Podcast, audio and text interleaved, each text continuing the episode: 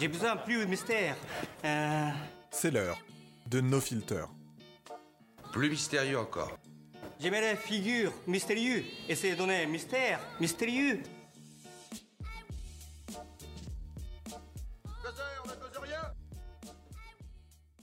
Bonjour à vous et bienvenue dans ce nouvel épisode de No Filter, le podcast dédié à la photographie. Aujourd'hui, deux invités pour ce nouvel épisode, dont un qui, vous ne le voyez pas, mais venez de se lever juste un instant pour voir s'il n'y avait pas des chats qui passaient par la fenêtre ou quelque chose comme ça. Sachant qu'on a, euh, pour vous, vous aurez cet épisode plus tard dans le temps, mais moi j'ai j'ai juste drop l'épisode d'Angéline hier. Aujourd'hui, on attaque l'épisode 29 et j'ai deux éminents euh, invités que je vais vous présenter, puis ensuite on va voir un petit peu de quoi on va parler. J'ai le plaisir d'avoir dans le coin gauche Cook, l'homme dont le seul nom fait brûler les serveurs des forums de Famille de France quand on évoque sa manière de consommer des burgers, un homme qui aime la photographie, les chats et un bon burger. Ménac, le seul, l'unique, l'homme qui a découvert Londres, le pudding tiède en 2023 et dont on dit qu'il terminera le YouTube Game euh, français en top 3. Petite anecdote, quand Thomas App, lors d'un concours, lui a demandé s'il était certain de la chimie, il lui a dit « Calme-toi bien, Saint-Nazaire, sinon, sinon je te monte en l'air. » Voilà. Comment allez-vous les garçons? Écoute, ça va très très bien. Merci beaucoup de l'invitation. Cette belle voix suave, c'était Cook. Et moi, ça va très très bien. Je suis ravi d'être là. C'est une première fois pour moi euh, d'être sur un podcast. Donc, je suis ravi d'être que tu sois ma première fois, Stan. Du coup, en, en format trio. Du coup, je, je- je trouve ça intéressant de, de- de faire un podcast à trois parce qu'on va pouvoir échanger. Ça va être chouette. T'es t'es- t'es en train de, de, Oui, oui, de faire un mic drop en nous disant que c'est ton premier plan à 3. exactement. C'est un honneur de le partager avec toi, Ménac.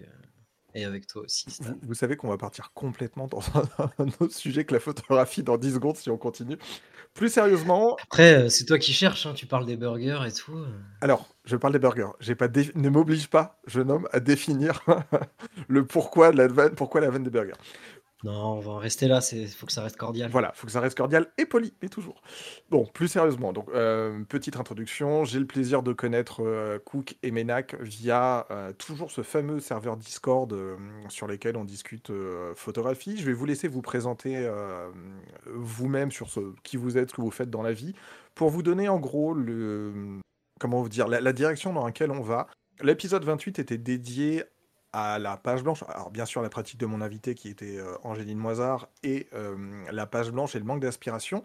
Et en fait il y a déjà un petit moment, euh, alors je sais plus par où c'est venu, je pense que c'est toi Cook qui me, qui me l'a foutu entre les yeux. Écoute, ouais, j'avais partagé une, une vidéo sur le, bah, sur le Discord. Je crois que même c'était dans l'espace chill, parce qu'on a plusieurs channels dédiés à plusieurs sujets. Et normalement, on en a un sur le YouTube, mais de mémoire, je l'avais mis sur l'espace chill parce que ça faisait écho à une conversation qu'on avait. euh, et c'était il y a euh, un mois et quelques maintenant. Ouais, Comme la- ça. la- largement. Une petite vidéo d'un photographe euh, anglophone. Alors, je pas dire de bêtises, je sais pas s'il n'est pas d'ailleurs euh, américain, voire new-yorkais, mais ce photographe s'appelle euh, Phil, euh, Phil Nena. Et il a fait une, euh, une petite euh, vidéo qui est très courte, hein, je vous la mettrai de toute façon en, en lien, en billet de ce, de ce podcast pour que vous puissiez comprendre l'intention. Tout simplement, le, titre de sa, de sa vidéo, et je suis désolé pour l'accent, is Photography is not your hobby. It's an excuse. Donc littéralement, le, la photographie n'est pas ta passion, c'est juste, c'est ju- c'est juste une excuse. Et il vient développer plusieurs thèmes qui sont effectivement le qu'est-ce qu'il peut y avoir derrière la photographie. Mais on va aborder ça juste dans un instant. On va finir cette petite salle de présentation. Ménac, est-ce que tu veux bien te présenter? Pardon. Hop, hop. Cook, est-ce que tu veux bien te présenter? Et Ménac, est-ce que tu veux bien te présenter? Juste comme ça, on va toujours essayer de garder ce même, ordre, à savoir Cook d'abord, Ménac ensuite, et s'il y a besoin que moi j'intervienne sur des questions ou des trucs comme ça, je, je- je passerai, euh, je passerai derrière. Let's go. Eh ben, du coup, je m'appelle Cook, j'ai 30 ans, je vis actuellement à Bordeaux. Euh, j'ai commencé la photographie argentique il y a... Ça va, ça va faire deux ans et demi maintenant, quelque chose comme ça, en achetant mon Canon AE1, mon précieux Canon AE1. Et donc, euh, au début, c'était vraiment parce que j'avais envie de tester ce truc-là et c'est vite devenu une... euh, Bah, justement, donc pas un hobby, visiblement, mais en tout cas quelque chose de très... on pourrait presque qualifier d'obsession. Et donc, j'ai beaucoup, beaucoup, beaucoup photographié. Et en juin dernier, j'étais embauché chez Nation Photo. J'ai eu la, chance, euh, ou la malchance peut-être, on ne sait pas, de travailler euh, dans ce laboratoire euh, qui m'a permis de développer beaucoup de compétences, de connaissances au sujet de la photo. Petite question avant de, de, passer la parole à Ménac. c'est toi qui rayes les films chez Nation Photo? La légende voudrait que ce soit moi, ouais. Oui, non, non, je pense pas, parce que même depuis ton départ, il y a encore des films qui sont, des films qui sont rayés. Ménac, c'est à toi. Alors du coup, Ménac, j'ai 27 euh, ans, moi je suis sur Paris. En gros, la photo argentique, j'ai commencé en 2017, mais moi avant de base, j'étais pas du tout dans la photo. J'avais un média web de base euh, qui parlait de culture. Donc on faisait des interviews, des articles sur des artistes, des interviews, des live reports de concerts. Et je me suis dit, bah vas-y, je vais m'acheter une caméra pour faire des clips, parce que j'avais trop envie de tester. Donc je me suis acheté le Canon 600D numérique. Donc j'ai commencé à faire des clips. J'ai vu que j'étais éclaté pour ça. Donc j'ai commencé à faire de la photo de portrait. Et après, je, moi, je suis un gros, gros consommateur de YouTube. De moins en moins, mais je l'ai beaucoup été. Donc, euh, je tombais sur de la vidéo argentique.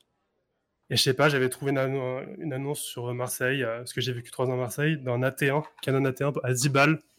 Donc, j'y suis allé et euh, j'ai acheté l'appareil. Ça a été ma première porte à argentique.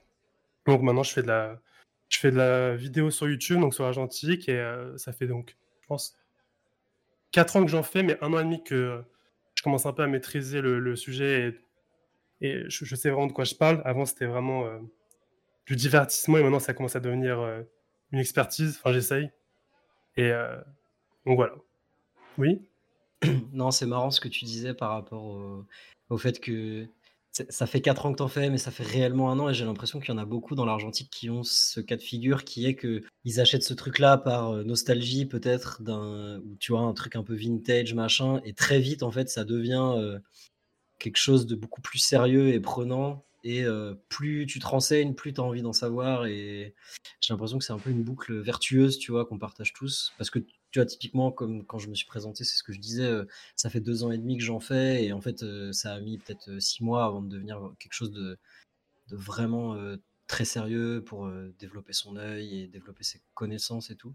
C'est assez marrant d'apporter cette nuance-là, quoi les présentations, maintenant, vous avez commencé déjà à répondre un petit peu à, certaines petites questions, mais j'aime bien, moi, des épisodes où les présentations durent, les personnes commencent à se répondre, tout ça, ça fait un épisode où j'aurai du montage, mais je vais peu parler, donc c'est surtout, surtout l'idée du, podcast derrière. Je vais la poser, même si vous avez déjà justement commencé à y répondre, et l'analyse de, de, Cook était très bonne sur ça. Quand et comment vous êtes venu à la photographie? Alors attention, je vous demande pas quand vous avez euh, acheté votre premier boîtier.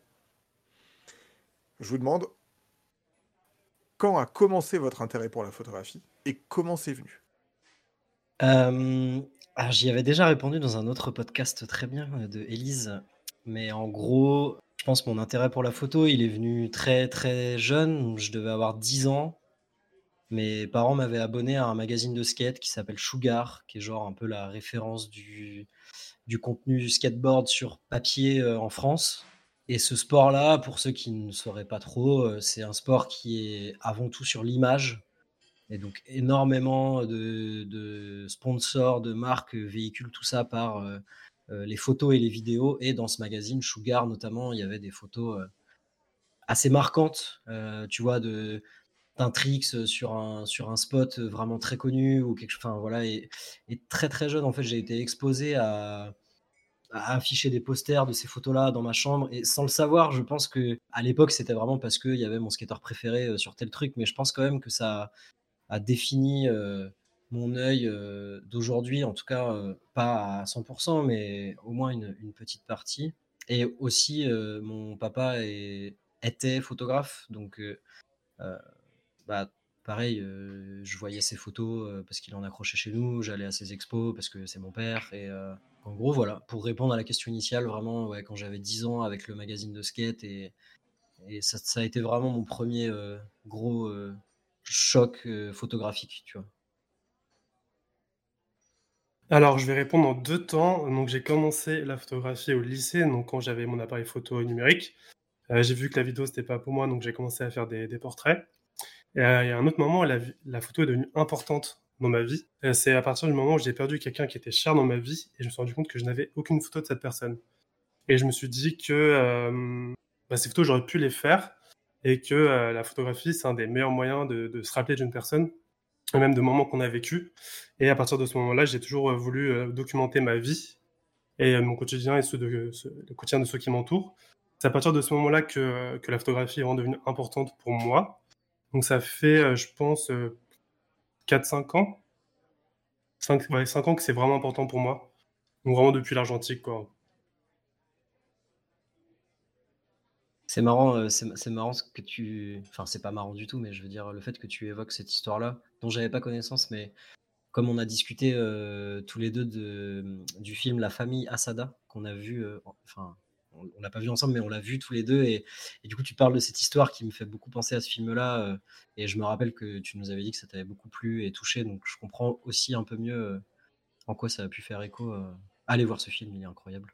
Totalement. Et en plus, euh, j'ai beaucoup de sensibilité, donc j'essaie de trouver un moyen de l'exprimer. Le, dessin, c'est une catastrophe. J'essaie d'avoir des carnets pour écrire. J'en achète, genre, je pense 5-6 par an. J'écris pour un page, après j'arrête. La, musique, j'ai essayé, c'était un fiasco. et la photographie, c'est le seul euh, moyen que j'ai où euh, bah, je, suis dépendant de personne. je peux le faire avec un truc qui vaut 10 euros. je peux, enfin, je sais pas, c'est vraiment l'outil que j'ai trouvé qui était le plus euh, facile d'accès pour moi. Je, vais le dire tout de suite, peut-être que ça peut être une bonne chose si vous commencez cet épisode, euh, je le mettrai dans le billet. Peut-être qu'avant de commencer à écouter cet épisode, ou sinon vous faites une pause maintenant, vous allez voir la vidéo de Phil Nena qui dure 7 minutes, qui est très intéressante.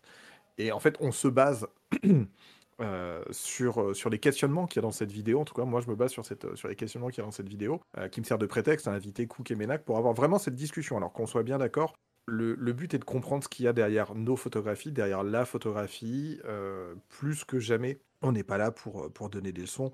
Ménac parlait de photographie, euh, photographie numérique, Cook parlait de photographie argentique. Professionnellement, j'utilise, euh, j'utilise le deux. On ne va pas créer de schisme entre les deux. Le Phil Nena nous dit un truc qui est très intéressant.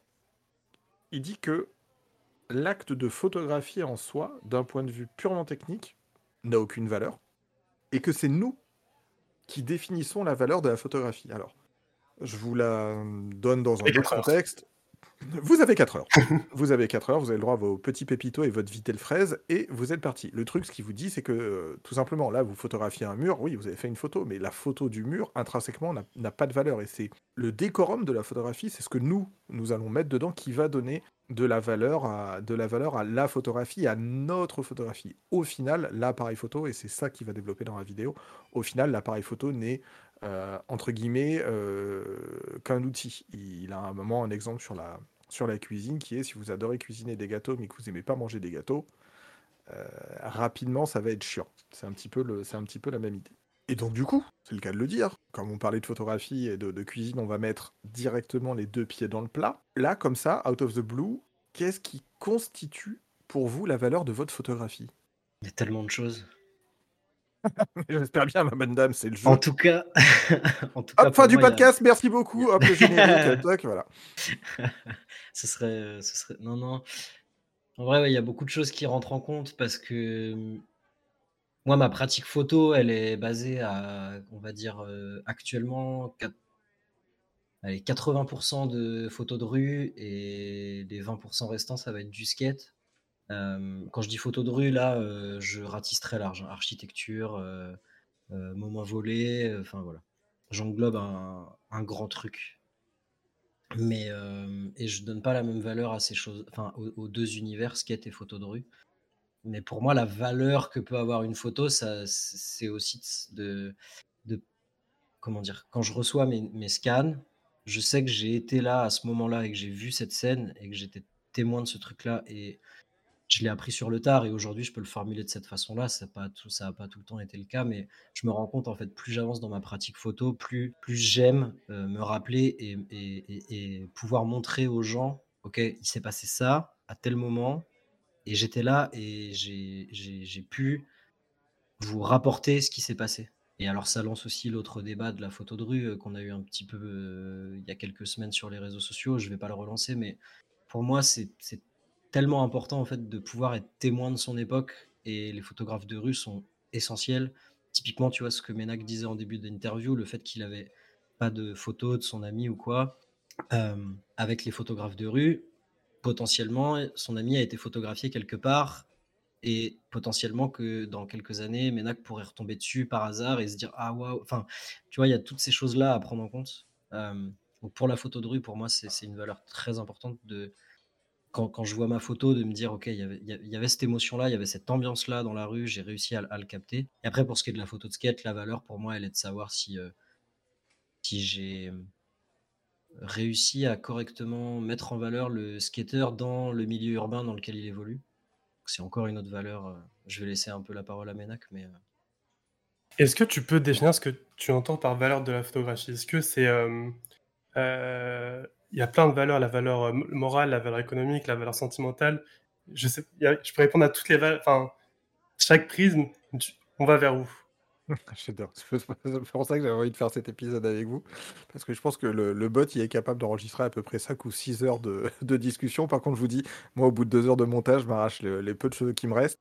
Ce que j'entends par valeur dans ma question, c'est, et je veux pas dévoiler les, questions qu'il y a derrière, parce, que du coup, après, forcément, on, se concentre sur autre chose. Si je te demande de pas penser à un éléphant rose, à quoi tu penses forcément un éléphant rose? L'idée, c'est, ouais, ta photographie dans son ensemble, Qu'est-ce qui génère sa valeur sémantique, sa valeur intrinsèque, même plus intrinsèque que, que sémantique, parce que ta valeur sémantique, ça va dépendre du, du sujet. Je petit aparté, mais vraiment de 10 secondes, j'ai fait très très courte pour te donner un exemple. Par rapport à ce qu'a dit euh, l'ami Cook, et peut-être qu'on peut trouver un lien sur euh, ce que définit valeur de nos photos dans les photographes qu'on aime. J'en parlais un petit peu rapidement dans le dans l'épisode avec Angéline.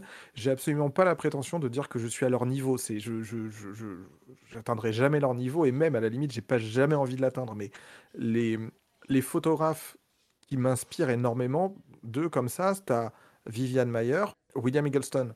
Et c'est de la narration. Et Cook l'a très bien dit, c'est du témoignage. Et ce qui, ce qui, moi, donne, entre guillemets, en tout cas la valeur que je trouve dans mes photos, c'est une valeur purement plus narrative que de témoigner. Et c'est de, euh, raconter des histoires. Donc voilà, ça c'est le c'est cet axe-là, c'est dans ce sens-là que j'aimerais que tu répondes. Et derrière, après, on redonne la, parole à, Cook qui a manifesté une envie de répondre. La valeur, euh, enfin la, photo pour moi, ce que je recherche et ce qui m'inspire et ce qui me touche de plus en plus, c'est le, la vraie vie. Ce que j'entends par la vraie vie, c'est quoi? C'est pas ce qui est euh, méta. Donc je vais redéfinir méta pour, pour certains. Il y a des choses qui marchent très bien dans tous les domaines. Euh, on sait que les photos, je sais pas, golden hour sur une terrasse, les mannequins qui marchent très bien. Enfin tout ça, ça m'intéresse plus du tout. Moi, ce que j'aime aujourd'hui, c'est c'est comme toutes les, c'est comme les vidéos YouTube et les films d'ailleurs, c'est quand c'est un peu brut, un peu crade, quand euh, je peux m'identifier et que du coup il n'y a pas cette séparation. Euh, pour moi, c'est vraiment palpable en fait. C'est ça qui m'intéresse le plus. C'est comme euh, maintenant dans la littérature également. Ce qui m'intéresse, c'est les autobiographies, les... un mec qui va me parler pendant une heure de, quand il est rentré en soirée, donc chaque détail du métro, il avait passé d'argent pour le, pour, le, pour le kebab, du coup, s'il fait des vieilles pâtes, c'est ça qui m'intéresse, c'est vraiment le, la réalité. Et euh, parce qu'on a, on a eu trop tendance à, à essayer de, de, de, donner des fausses images sur les réseaux, que tout était parfait, que, que chez les gens, tout est toujours rangé H24. Moi, j'aime bien la, la, vraie vie, le bordel, euh, les émotions, et que tout soit brut un peu. Donc, je sais pas si j'ai vraiment répondu à ta, à ta question. J'en pose une. On va, on va faire ce petit jeu-là. C'est-à-dire que je vais te poser une question et je vais tout de suite redonner la parole, la parole à Cook. Et comme ça, tu auras le temps de, de, de réfléchir à ça. C'est que tu serais plus à ce moment-là un photographe du réel et de la documentation enfin, documentation la photographie euh, documentaire. Walkers, euh, oui, je, viens de citer son nom, euh, Myers, même, j'allais dire même Soul Later, oui, enfin Soul après c'est une photographie plus, plus poétique. Tu serais plus dans cet axe-là de photographier de la, d'avoir des photos qui transpirent le réel, et c'est là où vient la question c'est là où vient la question. Est-ce que, à, laquelle tu ne vas pas pouvoir répondre tout de suite, c'est là où je suis vraiment vicieux, t'as vu euh, Est-ce que du coup, le média argentique par rapport au, média numérique, dans son, sa manière de travailler, te correspond plus dans ce besoin de représenter le réel? Et hop, c'est là où tu n'as pas le droit de répondre et où Cook peut reprendre la parole. Cet épisode à monter, ça va être ça va être un bonheur. Je vous le dis tout de suite. Cook, qu'est-ce que tu voulais dire Par contre, je peux répondre à, ta, à ce que tu viens de poser maintenant, parce que ce que je voulais dire à la base, ça faisait écho à ce que Menak avait dit. Donc... Euh. Oh, c'est tellement bien organisé.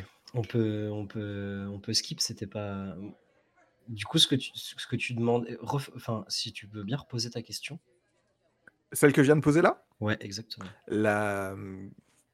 Donc je reprends ce que disait, euh, je reformule, je reformule, j'ai pas besoin de reformuler, pardon. Je reprends ce que disait euh, l'ami Ménac, qui est, euh, moi ce qui m'intéresse, c'est d'avoir des photos qui racontent de la réalité, à l'inverse de bah, ce que je peux faire dans mon métier, hein, de la photographie de packshot, pardon, de la photographie immobilière, de la photographie corporate, des gens avec des belles petites dents blanches, des beaux, des beaux immeubles avec trois photos sous-exposées, surexposées et exposées normalement. Enfin, ce que, ce que dit Ménac, c'est moi j'ai besoin et j'ai envie en tout cas c'est comme ça que je le comprends. Si, si, tu, si j'explique mal ou si je comprends mal, faut pas hésiter à me le dire, Ménac.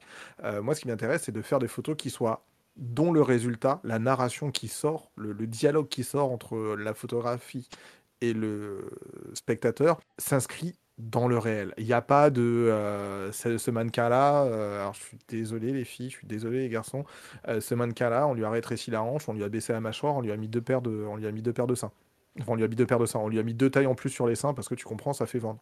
Euh, Ménac semble être dans une, une, approche photographique qui est beaucoup plus euh, réaliste, si je puis utiliser le terme. Et la question était de savoir si le choix d'un appareil argentique et le fait de travailler avec un appareil argentique, il sent que ça, une, ça, prépondère son propos. C'est, c'est plus facile pour lui d'avoir cette pratique-là en argentique que en numérique, qui peut être, par rapport au format, par rapport à tout un tas de choses, peut-être un petit peu plus amené facilement à de la modification, à des choses comme ça. C'est est-ce que ton le, médium photographique que tu as choisi, parce que on va du sténopé à l'argentique, euh, au numérique, à ce que tu veux, euh, est-ce que ce média-là, au final, tu l'as choisi parce qu'il colle plus à ce que tu veux raconter? C'est pas pourquoi l'argentique, c'est est-ce que là on parle d'argentique, est-ce que le, en tout cas le, le média que tu as choisi, est-ce que tu pourrais faire le même résultat avec un autre média? Enfin, Est-ce que tu pourrais avoir le, même dialogue dans ta photographie et dans le sens de ta photographie avec un autre, un autre média? C'est le moment où on se met tout le monde à dos, c'est ça? Let's go Non, let's go. Euh, tu t'es déjà mis famille de France à dos avec tes burgers, si tu veux. Donc, euh, let's go, Loulou. Hein. C'est vrai, c'est vrai. Euh, non, en plus de ça, il n'y a pas du tout de jugement de valeur sur, sur les pratiques photographiques. Pour moi, une photo est une photo, qu'elle soit prise avec un iPhone ou, ou avec un, une chambre 4-5, tu vois. Même si c'est clair que euh, pour répondre à, la problématique que tu soulevais, je trouve, et c'est pour ça que moi j'ai choisi de shooter en argentique, c'est qu'il y a vraiment un, un, aspect nostalgique, tu vois. Et quelque chose que tu peux difficilement, tu peux le transmettre avec du numérique parce que parce qu'une photo reste une photo. Et à partir du moment où tu as un message à faire passer, et si tu arrives à avoir les bonnes compositions, les bons éléments euh, pour euh, communiquer quelque chose de réel et de nostalgique, tu peux le faire avec du numérique, mais je trouve quand même que via l'argentique, il y a déjà une. Euh, comment dire Ta photo, en fait, elle, parle déjà d'elle-même sur le fait que tu es quelqu'un de sensible et que tu es quelqu'un qui est attaché un peu à des, à des procédés anciens. Et donc, forcément, ça va découler sur la photo que tu prendras je trouve en tout cas. Tu vois, typiquement, tu vas euh, photographier un couple qui marche dans la rue au hasard. Euh, si tu le fais avec une pellicule un peu datée, si, derrière euh, tu proposes un beau tirage couleur et tout, bah, tout de suite ça aura quelque chose de différent et ça appellera à de la nostalgie parce que les couleurs des pellicules sont ce qu'elles sont et que même si avec le numérique tu peux reproduire et essayer de faire comme si, le fait de savoir que c'est un support numérique, je trouve que déjà ça, communique moins cette envie de réel et de concret, notamment avec le fait que derrière tu récupères un négatif que tu peux toucher, que tu peux remodeler, que tu peux tirer, que tu peux rescanner, tu, enfin, tu vois, il y a quelque chose de très, euh, très concret avec ce support-là, qui fait aussi que même dans l'imaginaire collectif, les gens depuis des générations euh, se disent ah je pars en vacances, vas-y je prends un jetable. Et la plupart du temps ce qui en ressort, en tout cas moi de ce que j'ai pu scanner à Nation Photo et Dieu sait que j'en ai scanné des pellicules, c'était tout le temps des instants volés, des instants réels, des photos floues, des photos mal cadrées, mais tu vois que les gens s'amusent et derrière la personne, elle vient récupérer sa pellicule, elle est hyper heureuse, tu vois. Et c'est pas quelque chose que tu as avec le numérique, parce qu'en fait, euh, avec le numérique, bon, bah, à la limite, tu le mets sur un Google photo familial, euh, tu, enfin, tu vois ce que je veux dire pour la même utilisation, tu pars en vacances avec un numérique, t'as pas le même réflexe. Un jetable, tu as un flash, tu es en soirée, tu t'amuses avec tes potes au bord d'une piscine, tu es en vacances, euh, tu déclenches, et c'est la magie de l'argentique aussi, tu vois. Tu as saisi un moment qui était cool et tu le verras que trois semaines plus tard en rentrant. Et, pour moi, rien que ça, ça rend le truc réel. Ménac, ton, ton avis sur la chose? Mon avis sur la chose, c'est que moi, euh, j'ai pas beaucoup réfléchi, donc j'en ai réfléchi à l'instant. J'ai mon Lumix S1 qui est devant moi, donc un numérique, et je le trouve trop compliqué. Il y a 20 000 menus, c'est trop compliqué, c'est une science. Le, manu, le PDF, il est énorme, alors que l'argentique, il est... En fait, c'est juste une question d'utilisation. Euh, moi, je me considère pas comme un technicien, comme un expert de la photo. Je suis juste un, messager, genre je fais passer euh, les, émotions. Mais quand des fois, je parle avec des gens qui font de la photographie, ils parlent de technique. Tout à l'heure, j'étais au café avec euh, Hugo Moret. Il m'expliquait, il me disait, tu vois, là, à, F11, entre F11 et F16, à 2 mètres, mètres, enfin, t'es net. Moi, genre de, de, détails techniques, je les maîtrise pas du tout. Moi, juste être en full auto sur un manuel sur un appareil argentique, ça me va très bien. Je sais euh, régler mon appareil, ce que j'ai commencé en numérique, et en numérique, j'étais en full manuel. Donc, je sais le faire. Mais juste aujourd'hui, moi, ce qui m'intéresse, c'est de déclencher rapidement l'instant que je vois, parce que c'est le plus important pour moi. Donc, l'argentique, pour moi, c'est juste une question d'utilisation, c'est plus simple aujourd'hui. Le, le, je sais pas, moi, je suis très, euh, je suis très nostalgique euh, du passé. Et pour moi, le, fait de tenir, comme tout le monde, je pense, un, boîtier argentique, ça me fait un peu vibrer. C'est pas pour le rendu, parce qu'en soi, le rendu, euh, pendant longtemps, j'avais des scans qui étaient horribles et j'aimais ça. Donc, on peut pas dire que le rendu est meilleur parce que je pense qu'il y en a beaucoup qui aujourd'hui ont des, euh, qui passent par des gros labos et du coup ont le même preset de scan et c'est très bien. Et euh, donc c'est pas vraiment ce, cette réponse-là. Moi, c'est juste en, en termes d'utilisation et de ressenti. Tu le dis souvent, Stan, c'est le la sensation que tu as quand tu prends l'appareil en main. Je sais plus comment, comment on le dit. On appelle ça le form factor. Bah, le form factor pour moi est supérieur sur un argentique qu'un qu'un numérique. Alors là, vous me, vous, me, vous me bousculez mes petites questions, mais, mais, mais, c'est pas grave. Je, je, vais, je, vais dans, je vais dans votre sens. Je vais les reposer euh, différemment, euh, différemment ensuite. Donnez-moi deux petites secondes. Le... Alors, je, je, replie la carte temporelle pour, pour arriver à mes fins. Est-ce que vous avez beaucoup d'appareils photo? Je vais développer. Est-ce que vous avez beaucoup d'appareils photo? Quel est votre préféré dans vos, appareils photo Slash dot petite parenthèse, Finlena dans sa, dans sa vidéo explique que on revient. Je viens de voir ce que tu as fait, Cook, hein, je, l'ai bien vu. Euh, explique dans sa vidéo que, comme je vous le disais, hein, la photographie en soi n'a pas d'un point de vue purement technique. Je veux dire, l'acte de photographier n'a pas véritablement de, de, de, sens, de valeur. C'est euh, nous qui allons définir la valeur de notre photographie. Et là, derrière cette collection, derrière cette question, à un moment, il, il vient dire, ben voilà, il y a des personnes, la photographie, pour elles, ça va être l'occasion de euh, faire de la randonnée et d'aller dans des loin, euh, dans des lieux super reculés, de faire de la photographie. Il y a des gens qui vont adorer l'aspect technique propre au laboratoire, il y a des gens qui vont adorer le côté gadget des appareils photo, il y a des gens qui vont adorer la collectionnite. On, là, on est un petit peu plus sur l'aspect collectionnite de la, de la photographie, donc je vous repose ma question. Est-ce que vous avez combien d'appareils photo vous avez et euh, en gros, est-ce que vous avez un chouchou dedans? Euh, J'étais en train d'essayer de compter visuellement. Je crois que je dois avoir maintenant une euh, un peu plus d'une dizaine d'appareils photo. Mmh euh, je compte le Polaroid dedans. Oui, bien sûr, monsieur. Euh, tout ouais, dispositif de photographie. Une, hein. Ouais, une petite quinzaine, je dirais. En vérité, euh, c'est un peu de la collectionnite aiguë aussi et, et de pouvoir switcher de matos. J'ai, euh, on va dire, trois appareils principaux réellement qui sont mon AE1 que, que je chérirai toute ma vie, je pense, parce que c'est l'appareil avec lequel je me suis vraiment lancé dans cette aventure et et il y a un aspect un peu nostalgique. Mon point and shoot, mais pareil, les point and shoot, ça change assez régulièrement parce que j'en ai plusieurs et je fais un petit peu. Euh, j'en prends au hasard quand je sais que je vais en soirée ou ce genre de choses. Euh, également, mon appareil euh, sur lequel j'ai acheté un, un fisheye, donc c'est un objectif euh, ultra grand angle, 8 mm pour de la photo de skate, c'est incroyable. Si tu devais en garder qu'un seul là? Mon AE1 sans, sans, aucune hésitation. En vérité, je pourrais n'avoir que cet appareil-là, mais j'ai appris à apprécier le fait d'avoir plusieurs boîtiers et de pouvoir charger une pellicule noir et blanc, une pellicule couleur. Et je sais que si je pars en, en sortie photo, tu vois, j'ai un peu le choix d'alterner les deux. Mmh. Euh, oui, ça, ça ta, euh, ta, réponse va avoir une, ta réponse va avoir une importance pour le, la mais question euh, qui viendra après. Mais l'AE1, sans hésiter, l'AE1. Une quinzaine de boîtiers et l'AE1, ton, ton chouchou. Euh, Ménac, toi? Moi, j'en ai, euh, je pense, entre 20 et 25. Mais je suis arrivé à un moment de, ma vie où je me rends compte que j'en utilise que 3. Que pendant longtemps, j'ai fait, euh, j'ai fait beaucoup de collections. Et je vais rebondir sur la vidéo qui dit que la photographie n'est pas un hobby, c'est une excuse. Ça a été une excuse pour m'occuper parce que je m'ennuyais beaucoup. Et du coup, me lever le matin pour aller en brocante, pour passer des heures sur le bon coin. Je pense que ça m'évitait de penser. J'étais du coup dans ma bulle et ça m'a beaucoup fait de bien. Mais maintenant, je me rends compte que je, pense que sur les 25, j'en ai utilisé genre 5-6. Il y en a plein qui me servent à rien.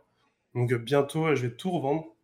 Et euh, donc, mes, mon, mes préférés, j'utilise euh, quotidiennement le F3, donc Nikon, et le Nikon F601, qui sont mes deux chouchous euh, à fond.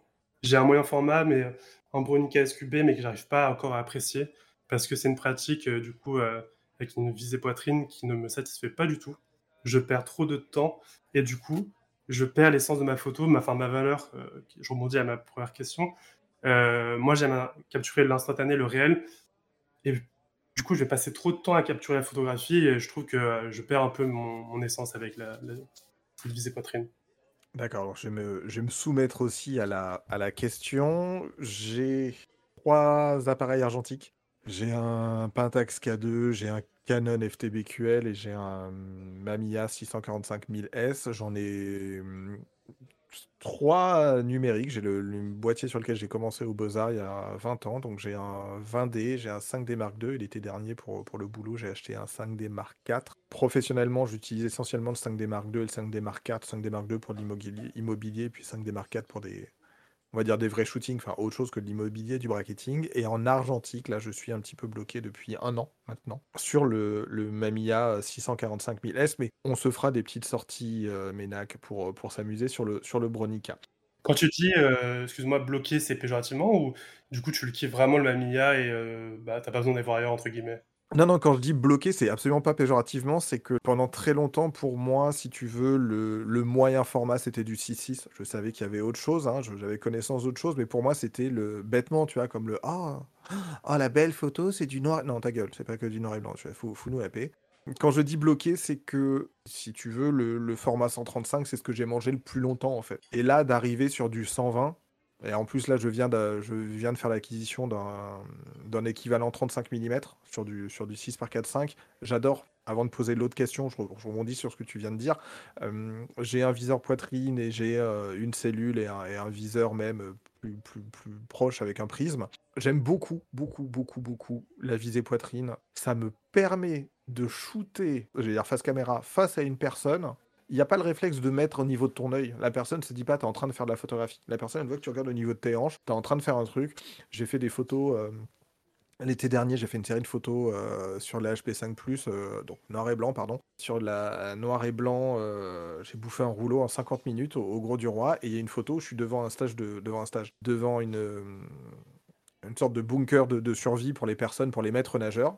La nana me voit, elle me sourit, mais comme je suis pas en train de la, comme je suis pas en train de la viser à travers un appareil avec un prisme, elle a pas osé me faire le mais mec, tu, me prends en photo ou tu me prends en photo ou pas du tout en fait ce- Qu'est-ce que qu'est-ce que tu es en train de faire?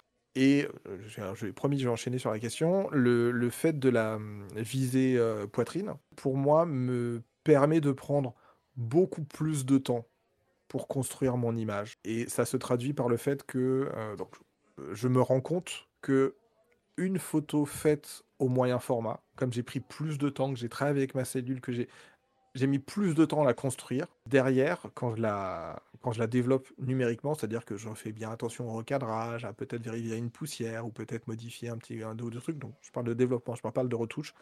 J'ai très très peu de travail à faire. Par rapport à une photo numérique, j'ai 85% de travail en moins. Parce que ma photo à la prise de vue, elle a été beaucoup plus réfléchie, beaucoup, beaucoup mieux pensée. Toi, Ménac, ton appareil préféré, ce serait le. Le Nikon F3. F601, non, non, pas le F3, le Nikon F601 qui est full auto, que j'ai payé 10 euros. Parce que c'est celui avec. C'est mon doudou un peu. D'accord. Donc d'un côté, on a d'un côté on a on a Cook avec un Canon AE1, d'un côté on a Menac avec un F601 et euh, euh, vous m'avez moi Gozer avec mon, mon Mamiya 645. La question qui vient et c'est là où c'est intéressant. Donc maintenant que vous avez défini votre chouchou, c'est qu'est-ce que cet appareil spécifiquement vous apporte dans votre pratique? Si vous avez ce chouchou là, c'est soit pour une question de form factor, soit pour un lien affectif, soit pour X ou X raisons.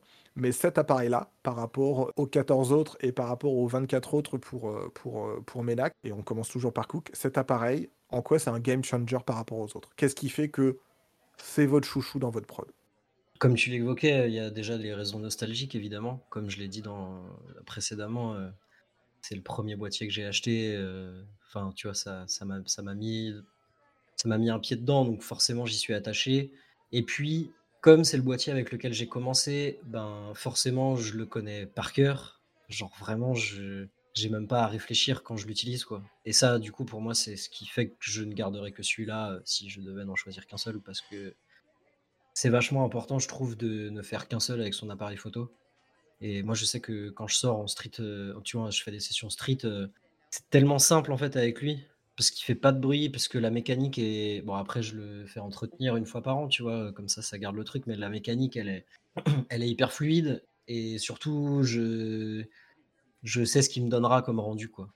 Et ouais, je sais pas, et puis même, enfin, tu vois, rien que quand je le prends en main, que je le regarde, et que j'ai en tête toutes les photos que j'ai pu faire avec cet appareil-là, et c'est trop beau, quoi. Enfin, ouais. Tu, sens qu'il y a une vraie, euh, une vraie alchimie entre ce que, tu, ce que tu veux exprimer et le fait de travailler avec cet appareil-là, quoi. Ouais, tout à fait. Bah, encore une fois, je serais vraiment, enfin, tu vois, je suis pas du tout objectif. C'est vraiment une affaire nostalgique aussi. Je suis quelqu'un d'assez, euh, assez sensible et attaché aux, choses, en tout cas aux choses qui, qui ont de la valeur pour moi. Enfin, les choses que je vais décider qui auront de la valeur pour moi, euh, j'y suis forcément attaché. Donc euh, cet appareil-là, en fait, euh, il est trop, trop important. J'ai vécu trop de choses, je l'ai emmené partout, tu vois. Euh, je l'ai emmené à Copenhague pour faire mes premières photos de skate. il a, enfin, je l'ai emmené à Londres, je l'ai emmené à Manchester, je l'ai emmené à Barcelone, je l'ai emmené, enfin, tu vois, il, a vécu les choses que j'ai vécues pendant ces périodes-là et il est, il est, trop précieux, quoi. C'est, c'est devenu mon meilleur pote, en fait. Et toi, euh, toi Ménac, le, le F601 Le F601 parce que euh, moi j'ai un problème dans, la vie de tous les jours, c'est que j'adore benchmarker. J'adore passer des heures sur YouTube à regarder la meilleure autofocus, le meilleur boîtier, etc. Et le F601 m'a prouvé qu'avec un appareil à 10 euros, un appareil amateur, je pouvais faire des photos qui déboîtaient et que j'avais pas besoin du coup d'aller euh, taper dans les boîtiers qui valent cher. J'ai pris le, Nikon F3 parce que je voulais le tester, j'en suis très content. Mais pour moi, c'est je sais pas, c'est moins simple qu'avec mon F601 où tout est auto. Je me prends moins la tête et je réfléchis plus du coup à, ma, la scène de vie que je vais capturer plutôt qu'avec les autres boîtiers où, il y a plein d'options, je fais de la double expo, je peux régler plein de trucs. Alors que là, avec mon F601, je fais la mise au point attaque, ça, shoot direct, tout est auto. Et, je connais bien mon boîtier, donc euh, au bout d'un moment, euh, lui et moi, on a fait tellement de choses. C'est comme toi, Cook, je l'ai emmené beaucoup en voyage. Et euh, à un moment, j'avais un Leica M7, je crois que c'est celui-là, ou R7, non, R7, et euh, bah, je sais pas, c'est un très bon boîtier, mais les photos étaient bien. Mais euh, tu vois, c'est comme tout. Euh, ma, ma, ma, première voiture, c'était une Clio 2. Je voulais pas changer parce qu'elle marchait très bien. Je connaissais son feeling par cœur. On se, comprenait, elle et moi. J'ai changé. Et depuis, bah, je, elle me manque ma Clio 2 parce que euh, elle faisait très bien le taf, tout était nickel. Et même si du coup elle était un peu usée, bah, moi je l'aimais comme elle était. Quoi. Pas besoin d'avoir un truc de, dingue pour apprécier. Et moi, ce que j'aime du coup, c'est la simplicité. Et, ta Clio 2. Et ma Clio 2 qui me manque. Cook. Euh, ouais, j'ai perdu le fil, c'est incroyable. Oui, voilà, c'est ça. C'est juste que je savais pas, je connaissais pas du tout le boîtier euh, Nikon F601 et c'était juste pour préciser pour ceux qui écoutent, mais apparemment ce serait un équivalent du Canon, euh, tout ce qui est 50D, 1000N et tout ça. Enfin, j'ai l'impression en tout cas c'est ce qui se rapprocherait d'un boîtier numérique, mais ça garde le côté argentique et tu as quand même des presets type début du numérique, si je dis pas de bêtises. Je pourrais pas te répondre, mais je sais que c'est un, boîtier plus récent.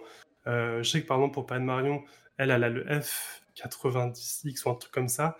Et je sais qu'on en a parlé récemment, elle a, eu le contact derrière moi, mais son prêt de m'appareil de cœur, c'est le F90 parce que je sais pas, même si c'est pas l'appareil qui vaut le plus cher, c'est un truc, euh, c'est, on peut pas le décrire, c'est, euh, pas besoin de faire compliqué pour faire de la bonne, euh, de la bonne photo, un appareil qui fait. Ça, ça prouve que l'appareil ne fait pas la photographie, c'est cool de pouvoir le, montrer, quoi. Ça me fait penser à une trend en ce moment sur Instagram qui me rend ouf. Je sais pas si vous regardez, vous êtes un peu client des reels et tout ça. Est-ce que, est que vous, ouais. En ce moment, il y a un, audio préenregistré qui dit genre euh, What does this button do Et la personne appuie sur un bouton et hop, il y a plein de photos jolies qui apparaissent. Ça me rend zinzin genre ça entretient le fait que les gens vont se dire que être photographe, c'est appuyer sur un bouton, alors que en fait, mais Enfin bref, désolé, c'était mon petit coup de gueule du moment, mais c'est pour rebondir aussi sur ce que tu disais concernant le fait qu'il n'y a pas besoin d'un appareil à 5000 balles euh, pour faire des photos de ouf. Et au contraire, euh, je pense que si tu donnes un, un, Leica euh, ou un Hasselblad à, n'importe quel mec et que tu le donnes à un professionnel, bah en fait la différence va se voir, mais c'est pas parce que l'appareil est performant, c'est juste que bah, le mec lambda il sait pas prendre de photos. Et on en revient à ce que tu disais initialement, à savoir que tu prends une photo d'un mur, c'est une photo d'un mur, elle a aucun intérêt. Et je pense que c'est là où, on peut vraiment différencier, tu vois, les, différents photographes qui exercent. C'est que si tu confies ton appareil, moi, tu vois, mon Canon A1, les photos qui, enfin, les photos que je prends avec me plaisent et vont plaire aussi sur les réseaux et quand je les poste et tout parce que je connais mon sujet, je connais mon appareil, euh, je, connais les réglages à faire. Euh, je me suis un peu éparpillé, mais, euh, mais, ça, non, faisait sens au début. non, non, mais tu t'es absolument pas. Parce que cette traîne d'Instagram m'énerve, ok? Faut arrêter de dire. Ah, qu'est-ce qu'il fait absolument pas éparpillé. C'est vraiment le. Pour les personnes qui. Vraiment, pareil, je sais que je me répète, mais en amont ou en aval, regardez cette vidéo parce que c'est celle sur laquelle on va se baser pour avoir la, discussion qui nous anime. Et, et effectivement, à un moment, Phil Lena, d'ailleurs, je vous conseille sa chaîne qui est remplie de bonnes petites vidéos et de trucs très, très intéressants.